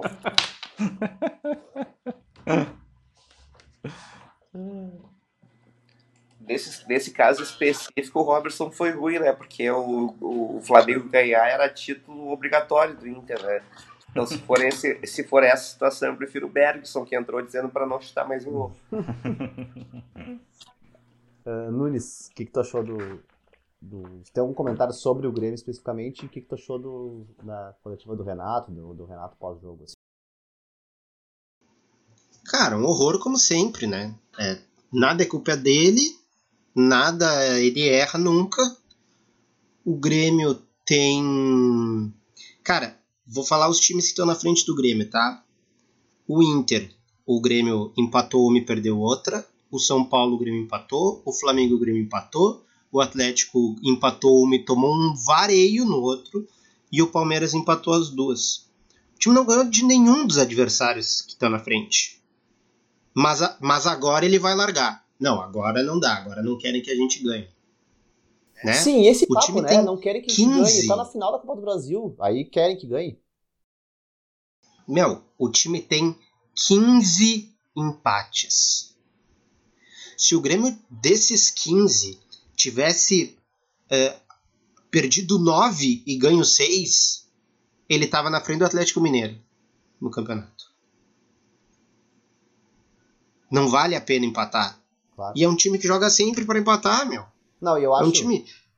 O, esses empates do Grêmio, a gente fala, né? Empata muito, empata muito. Mas esses, esses empates, eles têm uma, uma história que o roteiro normalmente é o mesmo. Assim, o Grêmio começa muito mal, toma pressão, pressão, pressão, pressão, toma um gol, vai perder. O Grêmio vai perder, o Grêmio vai... Aí ele bota os caras bons, o Grêmio vai lá, empata na Bacia Isso. das Almas, um ponto. Isso. Uh, sempre, é, o roteiro é, é esse, não é um jogo pau a pau, 0 a 0 um 2 a 2 é, o é, Grêmio sofrendo, sofrendo, sofrendo, sofrendo, assim, sofrendo, né? sofrendo, sofrendo, toma um gol, melhora e faz um gol nos últimos 10 minutos. Ou então é contra Cara. um time fraco e ele não consegue criar o suficiente para é. fazer o gol, aí fica aquele 0 a 0 Meu, Cara, eu vou, eu vou 12 fazer, vitórias. Eu, eu, vou só colocar um, eu vou só fazer um pequeno parêntese de um, de um momento observatório da imprensa. uh, ah, para colocar, cara, que, cara, que coletiva bunda mole, cara, assim... Uh, ah, eu ia falar disso. Os jornalistas, os repórteres, cara, não apertam o Renato, cara. Não. Ele é, é não, não é isso aí. É assim, ó, é, é assim, ó, não, peraí, deixa eu falar, pô. Mas não é, mas fala, mas não é. Tá errado. Ah, é, é, que assim, ó, ah, o Renato, é, ele, ele colocou tudo aquilo, cara, vomitou toda essa esse lance de transição de não sei o que, arbitragem, roubado, sei lá, tudo que ele falou. E, cara, e, e, ninguém questionou, tipo, tá, mas e aí, o que aconteceu? Tipo, ninguém apertou ele para dizer, tá, e aí, o que aconteceu? O que, que tu me diz? Fala, fala mais, fala, quero, quero saber mais sobre isso, cara, quero que tu fale mais, entendeu? Posso explicar? Ele, ele, ele despeja aquilo, ele despeja aquilo tudo, cara, e, e, e claro, hoje, hoje todo mundo comentando isso e tal, e criticando, parará, todo aquele, aquele moralismo e tal. Mas não, era da entrevista, era uma entrevista ao vivo, não era gravado, não né? É, não, era, não é ao não vivo. Era, não, não era um... É gravado, ah? é gravado, por isso que eu ia te falar. Era... O Grêmio é o único time do Brasil, aliás, eu, eu vi isso na Band hoje, tá? não sei se eu tô errado. Quer dizer, eu sei que eu não tô errado. O Grêmio é o único time do Brasil que as coletivas pós-pandemia os repórteres gravam as perguntas, enviam para o Grêmio, o Grêmio mostra as perguntas para o Renato e depois ele vai para a coletiva. Os, os, escolhem quais as perguntas tá, vão ser transmitidas. For, Tanto que às vezes, muitas vezes repete. Mesmo, porque as, é as, a, a, eu tu vê que os caras fazem Abel, então, pergunta correta. A do Abel, ah, o Abel pergunta repetida. O Abel é ao vivo. O Abel o cara entra por Zoom ou por Google Meet e faz a pergunta. No caso do Grêmio, o cara tá. manda a pergunta. tanto que rolou um negócio que uh, o, o Matheus Dávila, lá da Band, perguntou aqui que ele... Ah, se e esse... o, e o Romildo não respondeu, né? Não, o, foi o, bizarro. O Renato não respondeu, ele falou, ah, ele perguntou, o cara perguntou, tu acha que o que esse, que esse resultado pode impactar na final da Copa do Brasil, porque pode tirar a confiança, não sei o que. Ele falou, ah, vocês da Band sempre fazem esse tipo de pergunta e eu não vou responder. E na outra pergunta entrou um cara que faz a pergunta, ah, e o Jeromel saiu, o que acontece? Normalmente um repórter, se tem algum senso de, de uh, coleguismo e tal, fala assim, não, queria reforçar a pergunta do colega anterior e perguntar o que tu acha do, do Jeromel e tal. O cara faz, parece que não tinha acontecido nada. E é por causa disso, o Grêmio grava as perguntas, pede para os caras mandarem, acho que deve ser por áudio de WhatsApp, e, e transmite na hora. E aí o Ah, Renato não, já responde tinha- o que ele quiser. Não, eu tinha, eu tinha, eu tinha visto, eu já tinha ouvido isso já e tal, mas ontem, como a do Abel era ao vivo, eu tava pensando que a do Grêmio, a do Grêmio também era ao vivo, do Renato também era ao vivo. Então, É eu retiro, retiro tudo que eu assim, né? falei, então, e Isso. pau no cu do Renato e do Grêmio também. Isso. Mas é que antes todas eram gravadas ah, e depois. Agora que começou a mudar, né? Não era isso? Essas, questão, essas coisas de gravado era assim na Libertadores. A Comebol exigia que os caras mandassem a pergunta no final do Ah, jogo. Tanto que a- as coletivas da Libertadores demoravam uma hora pra começar. Uma hora e meia pra começar. Porque vinha de todos os veículos e tal. Mas eu queria. Não, mas eu Aí queria. ninguém é perto de ninguém. É, exato. né? É uma, é uma coletiva que não serve pra nada, entendeu? E, e Ninguém sempre, de ninguém, não tem réplica, não tem nada. e pode perceber que sempre a primeira pergunta é da Grêmio TV, do canal do, do Grêmio, Grêmio Rádio- pa, Paparazzo Rádio Gremista. Pachola. Isso, sempre é isso. Umas perguntas pra dar uma levantada, uma Tá louco, tá louco. Isso é. Parece aquelas. Parece aquelas entrevistas. Aquelas entrevistas ridículas do Filipão na seleção, lembra? Uh, vinha a repórter da Coreia lá, Filipão! aí vem o. Aí, aí vem os outros lá, o Paraná te abraça. Só, É. só chama os amigos, né? Não, mas eu queria aproveitar É, essa. prati- cara, é, prati- é pra- O, é praticamente uma te- é o Terça Livre e o Brasil Paralelo entrevistando. Isso, perguntas do isso, Augusto Nunes. isso. Que é...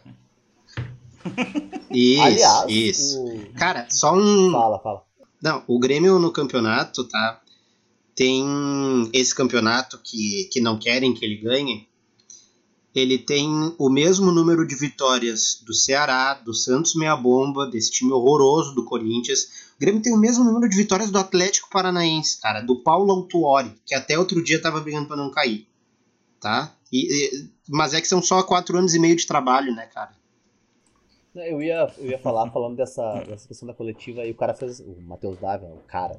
O repórter Matheus Dávila da Band fez essa pergunta sobre se o, essa derrota no Grenal e essa sequência de resultados no Brasileirão podia impactar numa Copa do Brasil que a gente não sabe nem a data e tal. E o Renato não quis responder. Vocês acham que, que, que impacta alguma coisa? Tá- Vocês acham que o Grêmio nessa decrescente, não sei se pode chamar de decrescente, mas nesse momento chega pior do que estava antes na final da Copa do Brasil? Que agora no fim das contas é o que Ah, cara, importa, né? É isso, que- e, é isso e melar É, título do é- Inter, né? É, porque assim, eu acho que o, o- o- acho que não sei se impacta alguma coisa, porque o Grêmio vem jogando a mesma coisa faz um tempo já, entendeu? Faz tempo, é.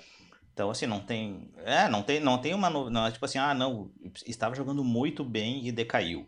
Não, acho que tá jogando igual. Acho que os guris aí, tanto Nunes como o Quintana, já colocaram, cara, que. hum, Assim, a gente não vê nada no Grêmio que possa, tipo, dizer, nossa, no- que surpre... agora fui surpreendido com essa. Não, cara, é- tá, tá igual, entendeu? Tá igual.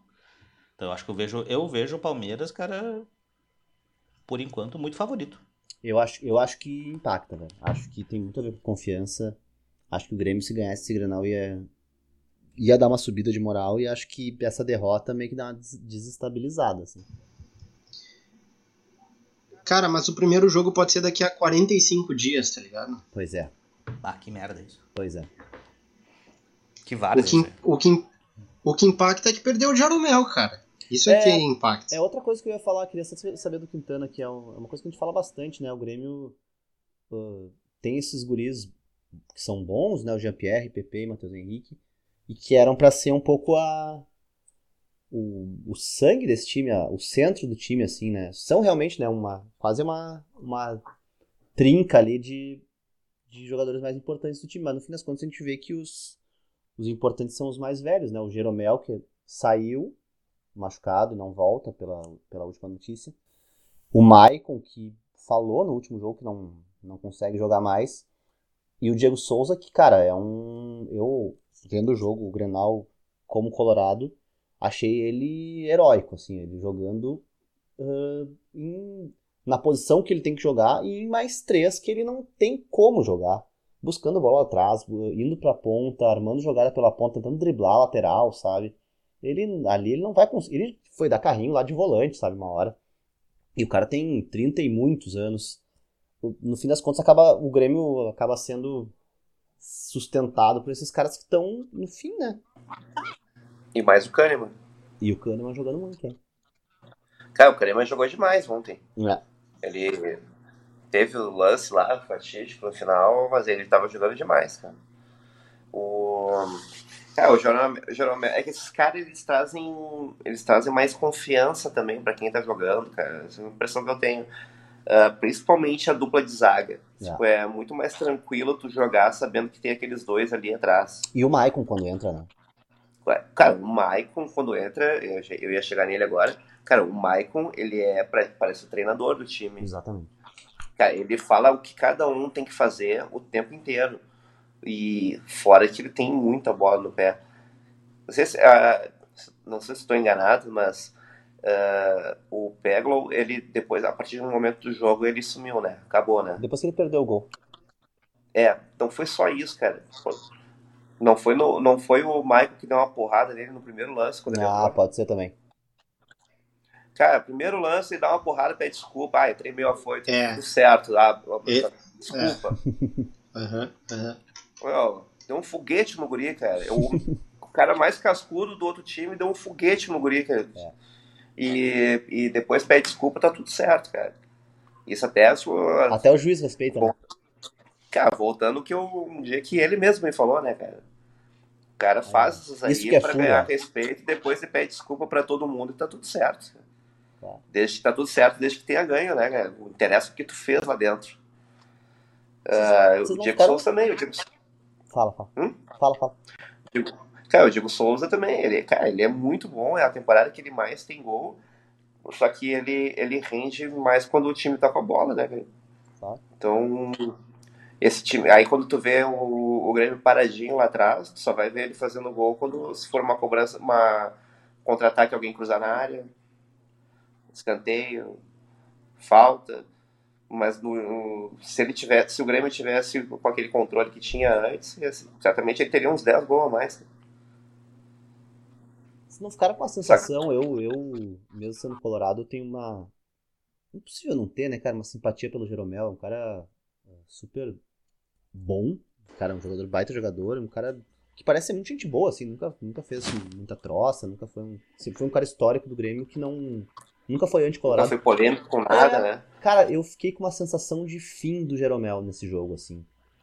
Ah, ah ele cara, voltando tipo, depois de um mês, aí ele joga, puta, jogando bem, cai. É, é, novo, mas, é, eu acho que é, acho, é, Fiquei com a sensação aquela, de que não sei se ele vai voltar mais é a aquela Jeromel, vibe, entendeu? tipo, do cara. E eu fiquei triste, eu fiquei triste nesse lance, cara. cara. Achei triste. É que o cara é aquela vibe de do jogador já na idade de que tem lesão direto, né, cara? Tipo assim, ele vai. Ele, é, ele vai, lesão ele, que o cara não volta mais é, Ele vai normal. passar mais tempo no DM agora do que jogando, cara. Tipo assim, ah, vai jogar bem, como sempre jogou. É meio que o acontece com o Maicon, né, cara? Com o Maicon acontece isso, né? Tipo... Mas é isso que eu tô falando. Foi uma coisa meio com. com ah, mas uh, eu... Ao mesmo tempo, o Maicon falou isso, e aí no jogo seguinte acontece com o Jeromel, os dois símbolos do time, cara. É.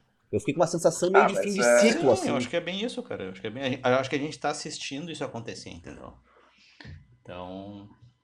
Ah, o Jeromel, esse lance é uma, uma fatalidade também, cara. Ele teve lesões durante o ano, ele teve o. Ele teve Covid, que assim, tira qualquer um por 15 dias pelo menos. É, não sei como é que foi a recuperação dele na volta, porque tem gente que fica mal mesmo, a questão pulmonar, né? O Kahneman dizem que perdeu, né? Uma parte. É, ele, ele, ele tem histórico de atleta, cara. e Diz que, diz que quem teve, quem sofreu bastante com o retorno do, do Covid foi o Kahneman. É. Demorou um pouco mais para aumentar né? a capacidade pulmonar dele. Isso. E, e, e, cara, tipo, esse, esse, ele pode até estar tá mais velho e ser mais suscetível até ter lesões ou até elas demorarem mais para curarem. Só que esse lance aqui é um, é um lance que um cara de 15 anos poderia ter tido. É um pulo para bater numa bola e o futebol é muito isso, cara. O cara pula de qualquer jeito na bola e tomara que caia bem. E aí o cara. Não, eu, eu não, eu, eu, eu, entendo a questão da fatalidade e tal, mas é que assim, é que com o. Acho que chega aquele ponto da carreira em que as fatalidades são mais frequentes, né? Não, beleza, Elas mas é. se tornar mais frequentes. Beleza, mas. Então, assim, é... não é, não é. Eu acho que, eu acho que sim, eu acho que é, é, é uma fatalidade, quando podia acontecer com qualquer um e tal. Só que vai. Eu, é, eu acho que a gente tá vendo aquele ponto em que isso não é uma questão nem de longe de. Até como o Foster falou, cara, o Jeromel é um cara parece um cara muito bacana. Sempre foi um cara muito, sabe, um baita jogador e tal. Mas eu, eu acho que a gente tá. É como é aquela coisa, a gente tá vendo acontecer isso, entendeu? Dele vai começar a ficar mais tempo ficando longe do campo do que dentro. Eu acho que é mais simbólico disso o Maicon que, que tem problema no joelho, e aí quando volta. Uh, vai dar um lançamento, um passe mais longo e sente muscular. Eu acho que isso sim isso é coisa de quem tá, tá chegando num outro nível de físico. Agora, é que esse pulo aí e essa queda aí, ela é muito. Cara, não sei se ali não tinha um, buraquinho, um buraquinho no, no, no, gramado, alguma coisa. É uma torção de tornozelo. É. Cara, eu quebrei a minha perna torcendo tornozelo quando eu tinha 17 anos, tá ligado? Uh, essa é coisa de torção, eu acho que ela é mais uh, uma fatalidade do que se ele tivesse dado uma invertida de bola e ter sentido a coxa, tá ligado? Sabe, eu tava procurando aqui, vocês sabem quanto. Eu não sei se esse lance é. Hein, Nunes, vocês, eu tava pesquisando aqui, vocês sabem quanto é. o Maicon, que tá desabafando, que tá acabando a carreira e tal, não consegue, é mais velho que o Jeromel? Uma semana, exatamente. Sete Cara, dias mais acho... velho que o Jeromel. É, ele. Os dois fazem 36 Sim, anos. Ele tem a mesma idade. Então. Ele tem a mesma idade do Cristiano Ronaldo. Tá na mesma fase ali. Cara, mas é que o Maicon tem, tem lesão crônica há muito tempo, meu. O Jeromel não tinha. E esse ano ele teve. Ele se lesionou três vezes, as três sozinho. Duas muscular, né? Contra São Paulo é eu... e contra a Universidade Católica. É então.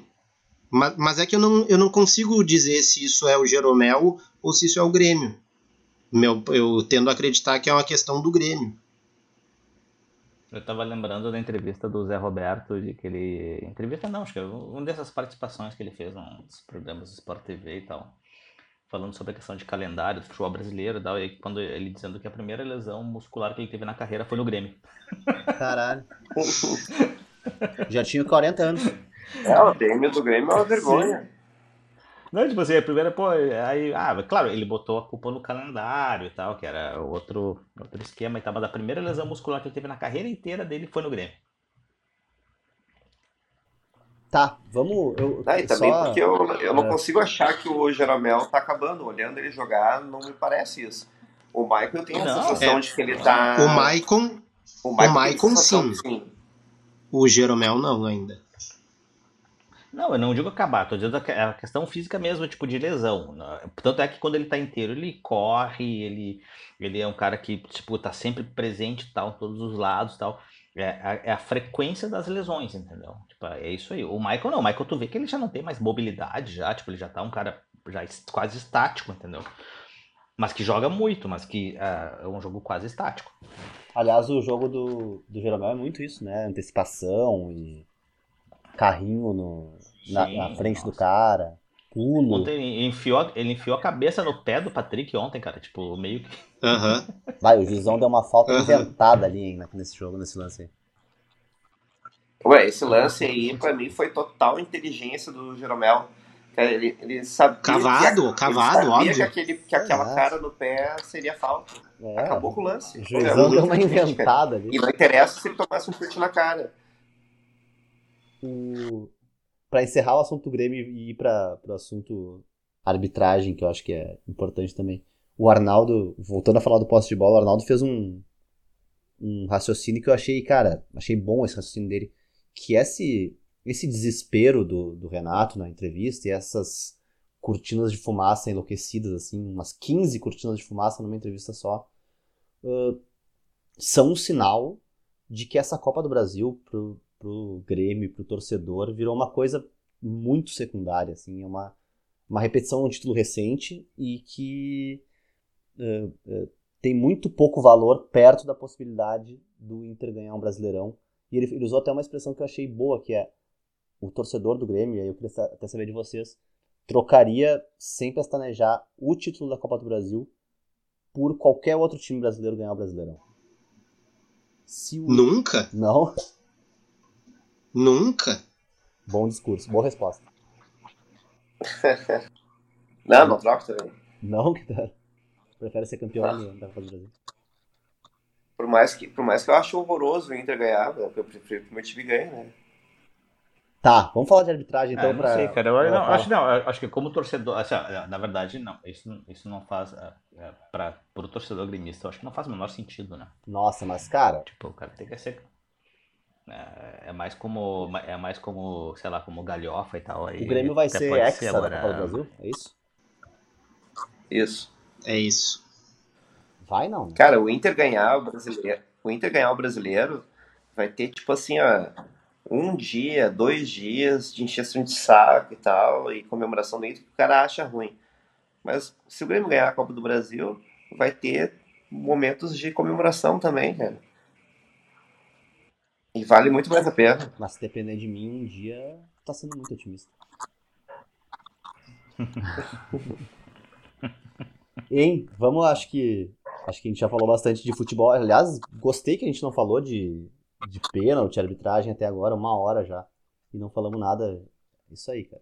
Futebol. Não, a gente segurou, né? Não, mas é isso. O jogo é o jogo, o time é o time, e aí o, os últimos cinco minutos ali são realmente arbitragem. Barulheira. Louca. tá, mas eu queria só então começar essa, essa discussão de, de arbitragem, que são, no fim das contas, sobre dois dois lances quase consecutivos uh, expondo a minha tese e depois cada um de vocês fala o que achou do lance lá. Eu acho, uh, em resumo e para começar, eu acho que os dois, os dois lances poderiam ser pênalti, poderiam ser marcados. Eu acho que pênalti não é uma coisa objetiva, lei não é uma coisa objetiva, regra não é uma coisa objetiva. É, são frases são usadas para situações. E o juiz é um moderador e ele usa aquela regra que está escrita de uma maneira, da maneira como ele achar que o, que o jogo vai ficar sendo melhor moderado. Então eu acho que os dois poderiam ser marcados e acho que os dois poderiam não ser marcados. Acho que os dois pênaltis poderiam não ser marcados. E eu acho que o VAR, somado a juízes que gostam de aparecer e gostam de marcar coisas e gostam de uh, ter autoridade, somado ainda a essa questão de recomendações da FIFA, que ou, ou seja, a regra é uma base e aí as recomendações vão mudando, mudando, mudando e a gente quase não sabe o que, que é a regra, não sabe o que, que é mão, o que, que não é mão.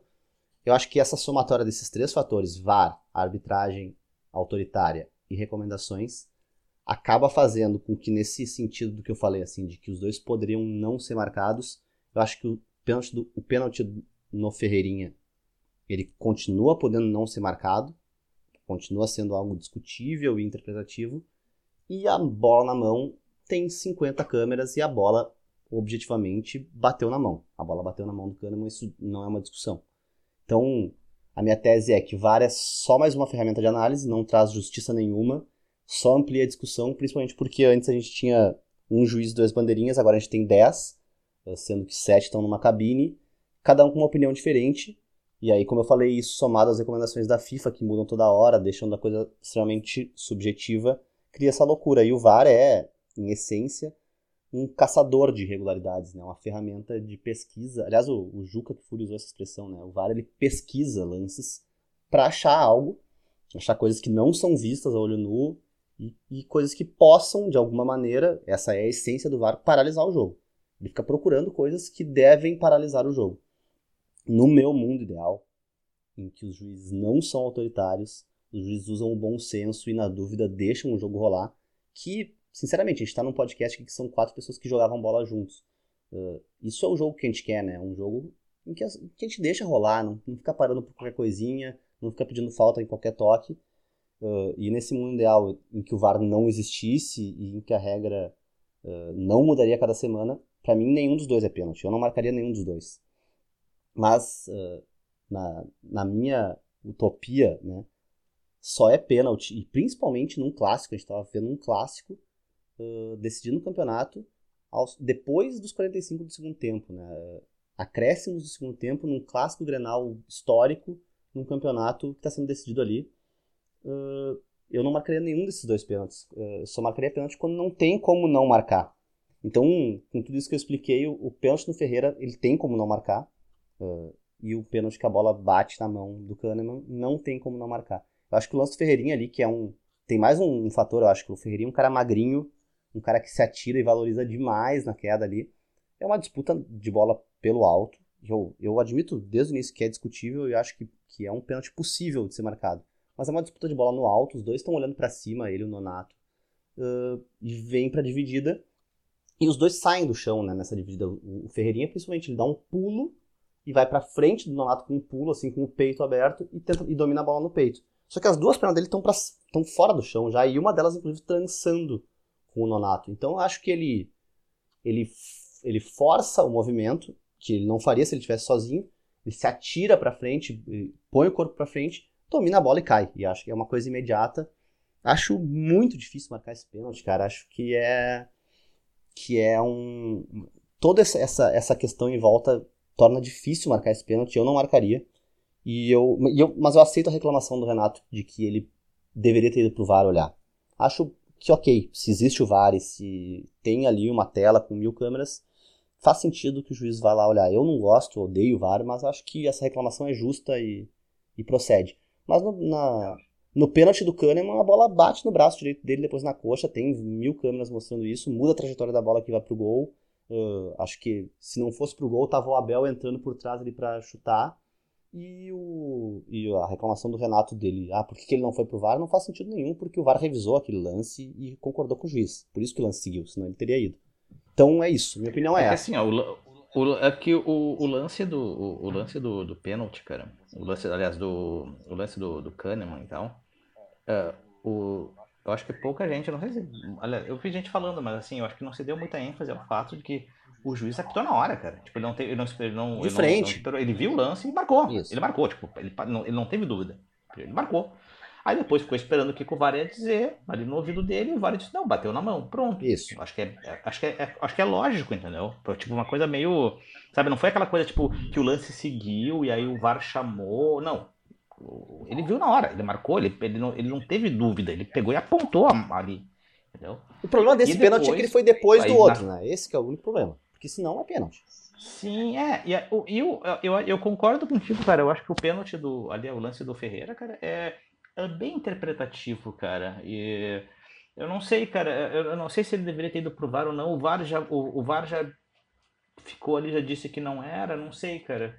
Talvez se, aí tá, eu acho que talvez se ele fosse olhar no, no monitor, ele fosse olhar, tipo, não, tem uma carga ali, sei lá. Mas eu acho que é uma coisa bem, bem assim, eu acho que eu, eu vou concordar contigo, cara, que isso é uma coisa que se ele não viu na hora, ele mandou o jogo seguir. E ele também ele estava bem colocado no lance, porque dá, aquela câmera mostra que ele está de frente pro lance. Ele, tipo, ele viu o, o, que aconteceu, não marcou. Então, sei lá, cara. Eu não sei. Eu acho que, eu acho que o juiz nessa, nessas questões ele não tem culpa. O, o juiz, o, o, o, Luiz Flávio, né? Eu acho que ele não, não, não é culpado no lance. Eu acho que até fez uma arbitragem boa, tirando esses lances mais polêmicos e tal. Agora, realmente, cara, acho que, acho que a discussão mesmo vai ser em, em torno da filosofia do VAR mesmo, entendeu? Eu acho que é uma questão filosófica mesmo e do que, como, quando, por quê, para quê, entendeu? Então, uh, eu não sei, cara, eu, eu, eu, eu, no início eu fui muito favorável ao VAR, sempre fui, apoiei, sempre achei uma ideia maravilhosa, linda e tal, espetacular. E e eu sei, cara, eu acho que o VAR brasileiro tá me deixando cada vez mais triste, cada vez mais revoltado e. não chega a ser uma postura, uma postura como a de vocês que detestam o VAR, cara. Tanto que eu não me coloco muito nessa situação porque eu sempre gostei, eu sempre achei uma ideia boa. Só que, cara, tô já sendo convencido a que foi uma péssima ideia e, sei lá, tô começando a rever meu, meu ponto de vista a respeito, né? Falem, quem começar? Nunes, o Nunes gostou da, da revolta do Renato contra a arbitragem, né, Nunes? Surpreendentemente. Cara, tu também, né? não é não é que eu go... não é que eu gostei, mas eu entendo. Porque para falar dos lances muito rapidamente, tá? Não precisa ser rapidamente. Uh, eu acho que foi pênalti no é... não, mas enfim. Eu acho eu acho que foi pênalti no Ferreira porque o Nonato foi burro e a burrice tem que ser punida. Simples assim. Tipo, ele faz o movimento, ele abre o braço nas costas e na era do VAR ele assume o risco e esse é um pênalti clássico de VAR, porque o cara na câmera lenta, o cara na câmera lenta vai ver ele abrindo o braço no movimento e deslocando o cara no ar. O que eu acho escandaloso, o que eu acho escandaloso é os jogadores do Grêmio não cercarem o juiz. Até pra, por uma questão de, bom, então o VAR, para aliviar a barra do juiz, chama, o cara vai no VAR e olha e não dá o pênalti. Entendeu? Não, ó, fui, olhei, não foi mesmo. E nisso tu mata 4, 5 minutos, já que o tesão desse time empatar mesmo, tu matou um tempo ali, entendeu? E depois de todo esse salseiro, o cara vai pensar um milhão de vezes antes de dar o pênalti do Kahneman. Até porque uh, eu não achei, pro padrão brasileiro, não achei a arbitragem ruim, tá? Achei uma arbitragem chata, arbitragem que picota, que dá. Teve 10 contatos muito menos faltosos do que o do Nonato no Ferreira no jogo todo, e ele deu os 10 falta. Tudo foi falta. Então, uh, se o jogo tá com aquela tensão e com aquela tensão de VAR e etc., ele vai dar tudo falta até acabar para acabar um a um. E o Grêmio tá feliz da vida, entendeu? Agora, o lance do Kahneman é pênalti. Mas por que, que eu digo que eu, que eu entendo a revolta do Renato? Porque de 2019 para cá, o Grêmio teve pelo menos uns 5 ou 6 lances iguais a esse, que não foram pênalti. E, e a arbitragem e o VAR no Brasil é um troço tão tóxico que faz o Renato ter certa razão. Porque, cara, e assim, para falar só de dois, porque enfim, não é lista corrida e também não me lembro de tudo. Mas eu me lembro de dois que foram muito escandalosos em 2019.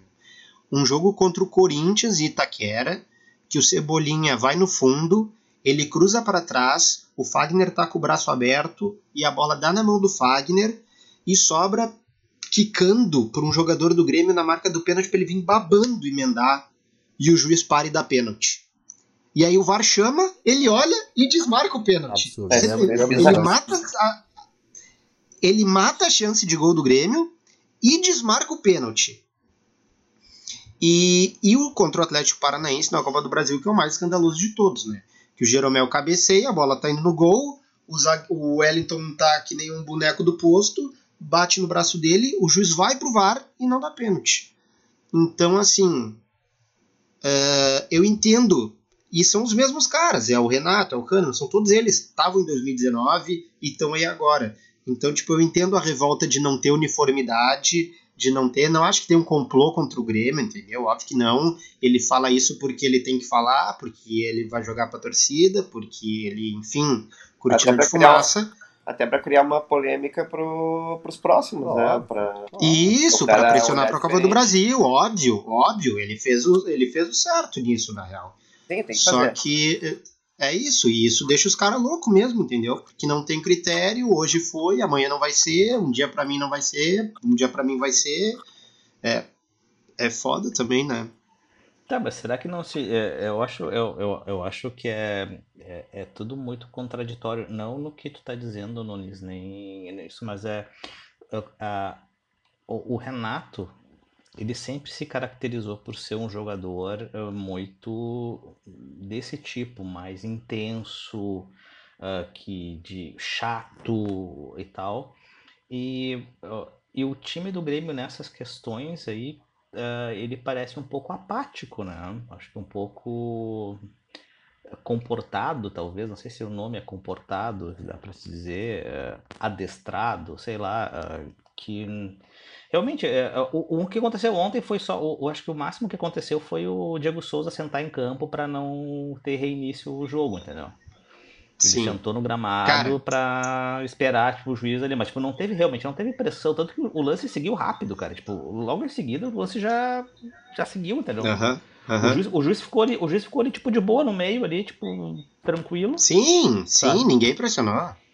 É, Cara, sabe, é estranho, sabe né? aquela história, sabe aquela história que o contrário do amor não é o ódio, é a indiferença?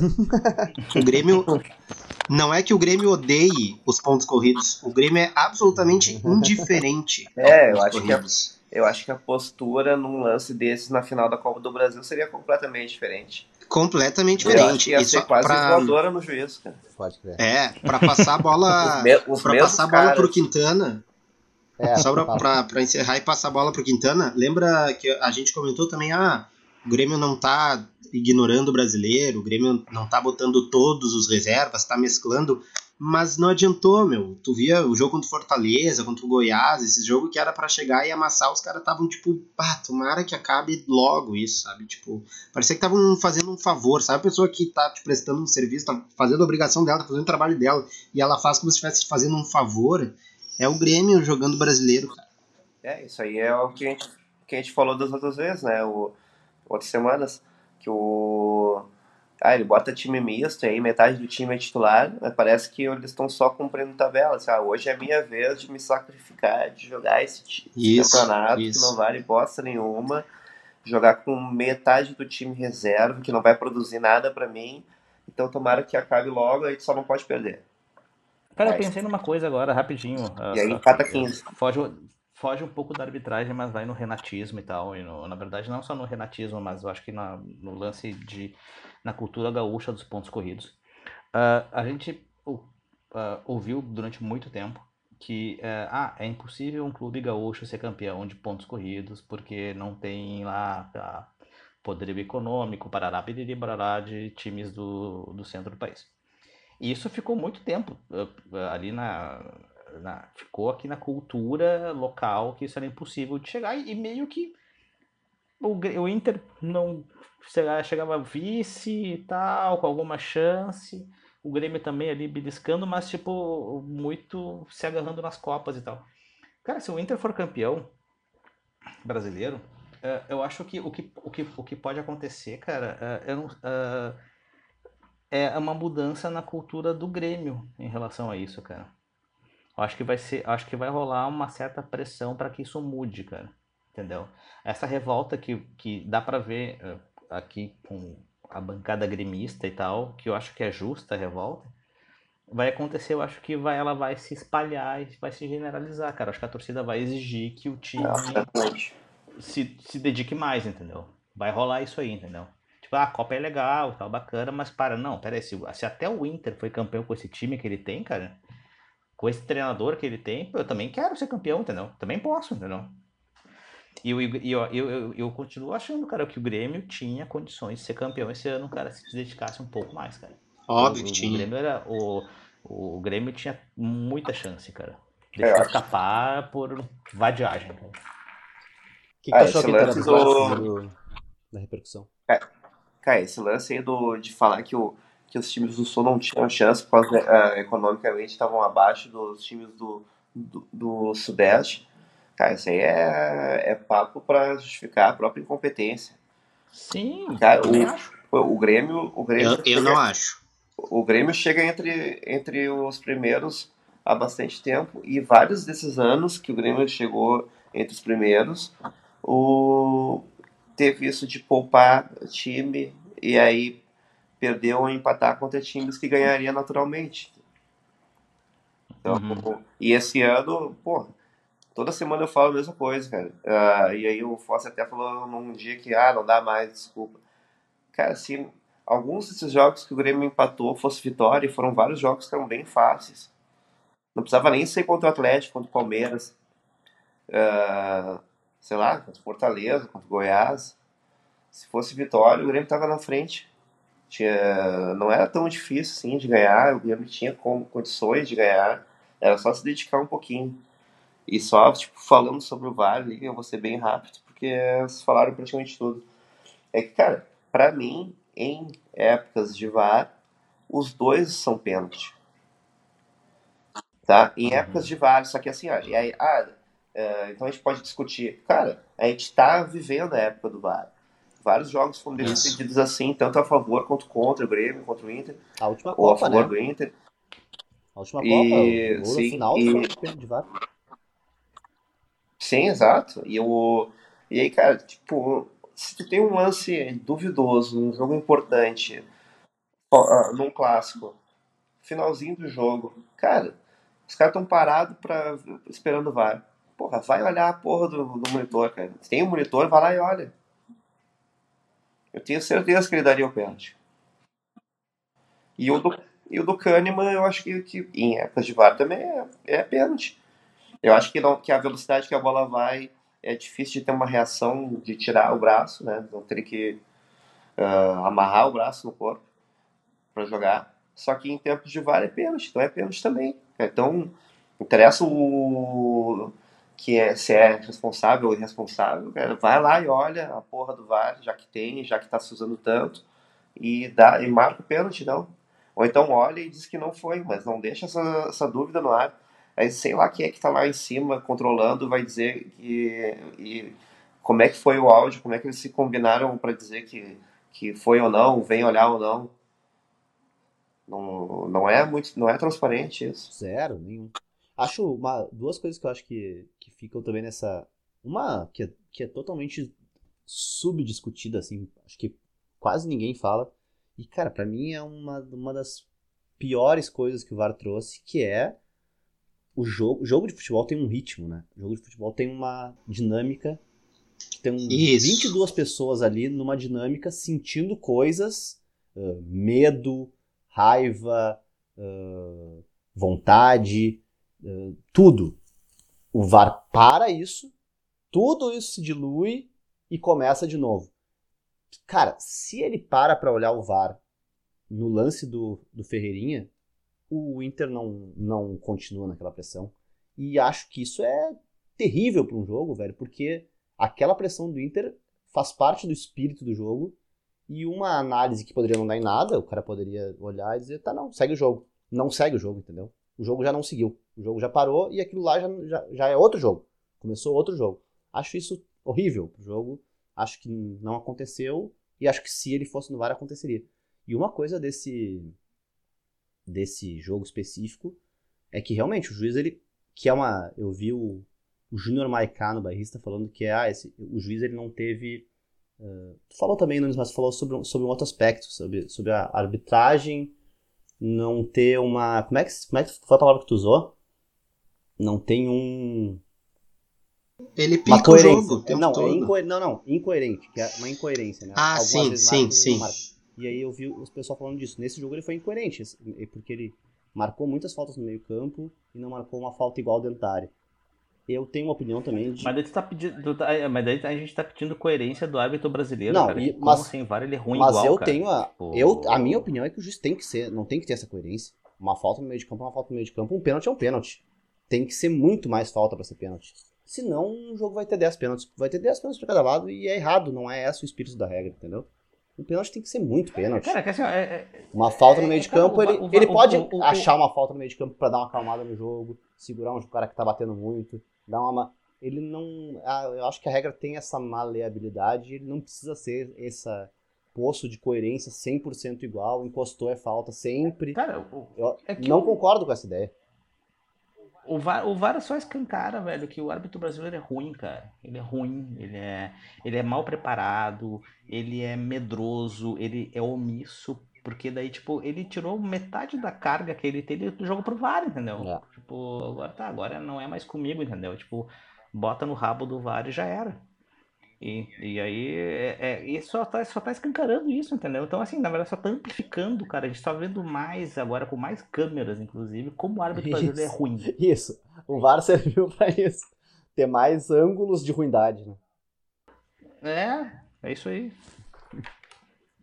É, mas a reclamação desse jogo não é nem essa, isso que tu falou do ah, uma falta no meio de campo é uma, é uma falta e dentro da área é outra coisa. É, são faltas diferentes mesmo. Cara, a reclamação é porque a gente tá na época do VAR. É. Se fosse numa época, se fosse num tempo normal, ah, possivelmente teria, ele não teria marcado o pênalti do, do Grêmio e marcou o do Inter e segue o jogo. Só que tem VAR. É. Não, entendo. essa- Eu acho essa reclamação procedente, assim. Acho que já que estamos nesse inferno, uh, o cara tem que fazer o jogo como, como tá previsto, né? Nunes voltou, tem Eu até achei interessante porque é, É. incrível que é, achei achei até interessante que o Titon falou O hoje que o VAR te, é, que o VAR de repente teria que ser só para impedimento ou agressão fora da bola. Tá, acho interessante até. Adoraria. Mas o impedimento também não, não adianta, cara. É, é o ângulo, é a linha, é, mas a linha é o que quem define onde sai a linha também é um juiz ruim. É, isso é foda. Cara, o, o, uh, eu, eu era dessa opinião. Pra mim, o, a tec- essa, a entre aspas, a tecnologia, né? Essa palavra. A tecnologia serviria pra. Passou da linha, bola. a- tinha, cara, tinha isso. Por que, que tiraram, velho? Apitava o reloginho do juiz. Não É sei. muito, é muito cara a Não manutenção. sei. Por que, que- mas enfim, isso. Essa é uma. Eu acho que é isso. Isso eu acho ótimo. Não vai ter gol que a bola não passou e, e toda bola que passar é gol. Isso é perfeito, porque é uma, um chip. Quer dizer, acho que é perfeito, né? Também tem gente que achava que o VAR era perfeito. E eu achava que era pra isso e pra impedimento, que é uma linha. Mas, cara, depois que a gente tá vendo o. a- divulgaram os vídeos e os áudios da, da semifinal da Libertadores, não dá. Não dá. É seis caras. Não, não, não, não, não. Para de gritar, para de gritar. Não, deixa eu ver aqui. não. Bota um pouquinho pra esquerda, pra esquerda. Aí um paraguaio, um brasileiro, um colombiano e um argentino discutindo. Não, pera, pera, pera. Aí o brasileiro tentando falar espanhol com o cara. Não, não, a linha, a linha. O que que ele falou? Não, não, pera, lá, lá, lá. Ah, ah, Segue, segue, segue. Pera aí. Aí o, juiz, calma, calma, gente. Vamos lá, tem tempo. E os, e os, os caras metendo pau nele lado, né? Os jogadores tudo pressionando ele. Não, gente, beleza. Podem analisar aí. Vai olhando, vai olhando. E os berros rolando. Não, não, não, não, não, não. Não, não, segue, segue, segue, segue. Cara, não existe análise nesse contexto. Isso, isso não é uma análise, isso é uma briga, é uma discussão. Quem ganhar mais óbvio, ganhou. óbvio. E, e- e nesse meio tempo tem que ter um cara botando uma câmera na linha perfeita, ajustando o software e botando, não, a linha mais pra esquerda, mais pra esquerda, aí, o chute, esse foi nesse frame. Se o cara bota no outro frame, não, não dá, não dá, não dá. É, não, não dá, não tem condição. Então, Infelizmente não tem como. não, tem- não serve pra nada. Não serve pra nada. A minha conclusão é não serve pra nada. E aí, o, já que a gente tá falando do grupo de futebol, É. Jordano, câmera da RBS TV, falou, né, cara? É ele, o VAR é ele. A câmera do VAR é ele, é o câmera da RBS TV. O cara não foi preparado pra isso, o É. cara não recebeu É. treinamento pra isso, o cara é câmera de televisão, sabe? Um dia tá cobrindo entrega de alimento na Vila Conceição, no outro cara tá ah, ah, filmando a final da Libertadores e aí ele tem que ser o VAR. Isso é errado. É, Sim, acho- sim, né? óbvio. É. Bizarro, é bizarro mesmo. Tá. Então é isso, gente. Porra, uma hora e meia de programa, nos passamos totalmente. É, tá Grenal, longo. Tá longo. insanidade. Grenal, né? Tá, e o próximo vai ser. A gente tem entre, entre o, o episódio de hoje e o próximo a final da Libertadores ainda. Então o próximo Uhum, vai ser Vai massa. ser também. demais. É isso, gurizada? Isso aí, gurizada. Isso aí. Isso aí. Feito. Então tá. Valeu, sigam a gente. Ah, na- antes de a gente acabar, ah, aconteceu um, um, acidente terrível no universo do futebol, né? O, o avião do, do Palmas caiu, matou jogadores, matou o presidente, matou gente que estava no avião. Então, é, enfim, nossa solidariedade para o time, para os torcedores, para a cidade, para o estado. E no fim das contas, é um, todos esses acidentes eles acabam abalando todo mundo que gosta de futebol, né? Então, enfim, fica aqui esse momento de homenagem a, a todo mundo que morreu e todo mundo que tá sofrendo com esse, com esse acidente que aconteceu no- com os integrantes do Palmas. Isso é isso? Aliás, o Palmas, já que a gente tá falando do. Palmas, e já que a gente não teve. O momento teve isso, o, o Palmas, que foi presidido pelo Arnaud Rodrigues. Grande, cara. Grande Arnaud Nossa, Rodrigues. cara. Grande momento. Teve isso. Grande momento. Pô, o, Ar, o Arnaud Rodrigues do Baiano e os Novos Caetanos. o, como é que era o outro lá, Sim. na Praça Nossa? Chitão Roy Chorãozinho. Nossa. É. O cara Teve foi isso. que fase. Teve isso. É. Isso aí, isso aí. Arnaud Rodrigues presidente. Isso aí tinha que chamar o, o, o, o, Zac pra dar os grandes momentos da, da Praça Nossa.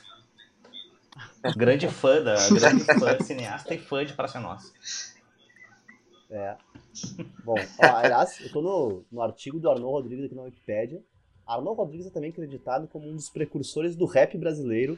A sua faixa Melô do Tagarela foi lançada em um compacto em 79, cantada e falada por Luiz Miele, sob um sample do Rapper's Delight do Sugar Hill Gang. Cara, eu É vi considerado isso, o primeiro cara. rap gravado no Brasil. Eu vi isso, cara. Eu, eu, eu vi isso num podcast, Que gênio. cara. É, cara, é demais isso aí, cara. Isso é demais. Isso é muito bom, cara.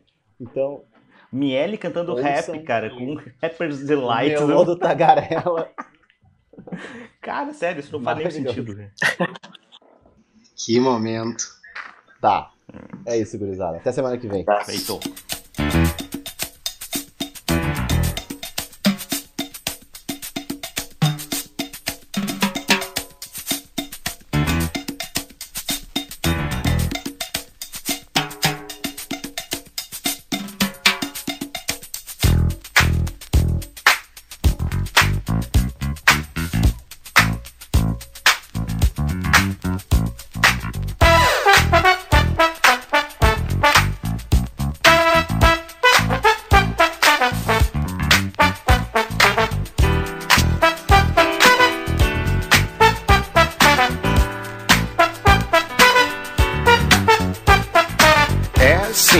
Morrer de rir. Quando a gente leva a sério o que se passa por aqui. Saio com a menina, tá tão cara a gasolina. Leva um tiro na esquina e te manda já daqui. É sim, de morrer de rir. Quando a gente leva a sério o que se passa por aqui. No supermercado, a oferta da semana. Tudo a preço de banana. O anúncio é um colosso. Vou comprar alguma coisa, tô vidrado no almoço. Mil cruzeiros pela carne. Pago um quilo, levo um osso. Levo um carro de dinheiro, trago as compras no meu bolso. É sim, de morrer de rir. Quando a gente leva a sério o que se passa por aqui. A praça do povo que ouve de novo. Na fase tão crítica, frase política. E o MDB terminou. E a arena, vem mesmo o PTB. Tinha a esquerda de Ipanema. Continua a coisa preta, tanta sigla, tanta letra. Que o povo esperançoso que só quer voto direto vai vivendo de teimoso. Continua analfabeto. É sim, de morrer de rir. Quando a gente leva a sério o que se passa por aqui. E sobe outro edifício e tome apartamento. Falta grana e sobra gente. Sobra lixo, falta vento. Ai, ai, eu não posso respirar. Meu pulmão virou um tanque de óleo diesel em vez de ar. Lar tocilar, mas quem mora no subúrbio, perto do bar, toda noite tem distúrbio, já tá todo mundo alto, se arranca que é um assalto. Mas levar a minha grana e sou eu quem vou em cana? É sim, de morrer de rir, quando a gente leva a sério o que se passa por aqui. Lar docilar, tão pequeno nunca vi, para o sol entrar em casa um dos dois tem que sair. É moderna a construção, o tijolo é tão fininho que eu ouço quando sobe o aluguel do meu vizinho. É sim, de morrer de rir, quando a gente leva a sério o que se passa por aqui. Quando eu lembro os velhos tempos que o Brasil tinha o Pelé, quando a gente tinha time, tinha o gol e tinha olé. Quando falam no João, eu só lembro do Mané. O Mané foi pra saudade e o Pelé pra outra cidade. Foi fazer em Nova York propaganda do café. O café já tá em crise, o Cruzeiro nem pensar. Todo dia sobe o dólar, não consigo viajar. Mas também pensando bem, eu não troco com ninguém minha vida nessa terra. No meu céu que é cor de anil. Como diz o Jorge Ben, cujo lema eu levo em conta. Se o amigo for do contra, não gostar do meu Brasil, não tem nada, não tem bronca. Vai pra, vai pra onde, malandro? Que moleza, vai se queixar pro bicho. Se bem que não tô livrando a cara nem de bicho. Meu Brasil, eu te amo tanto que você fica aqui e eu vou pra. Oi, leva eu, eu também quero ir. É sim, de morrer de rir quando a gente leva a sério o que se passa por aqui. É sim, de morrer de rir quando a gente leva a sério o que se passa por aqui. É sim, de morrer de rir. É morrer de rir.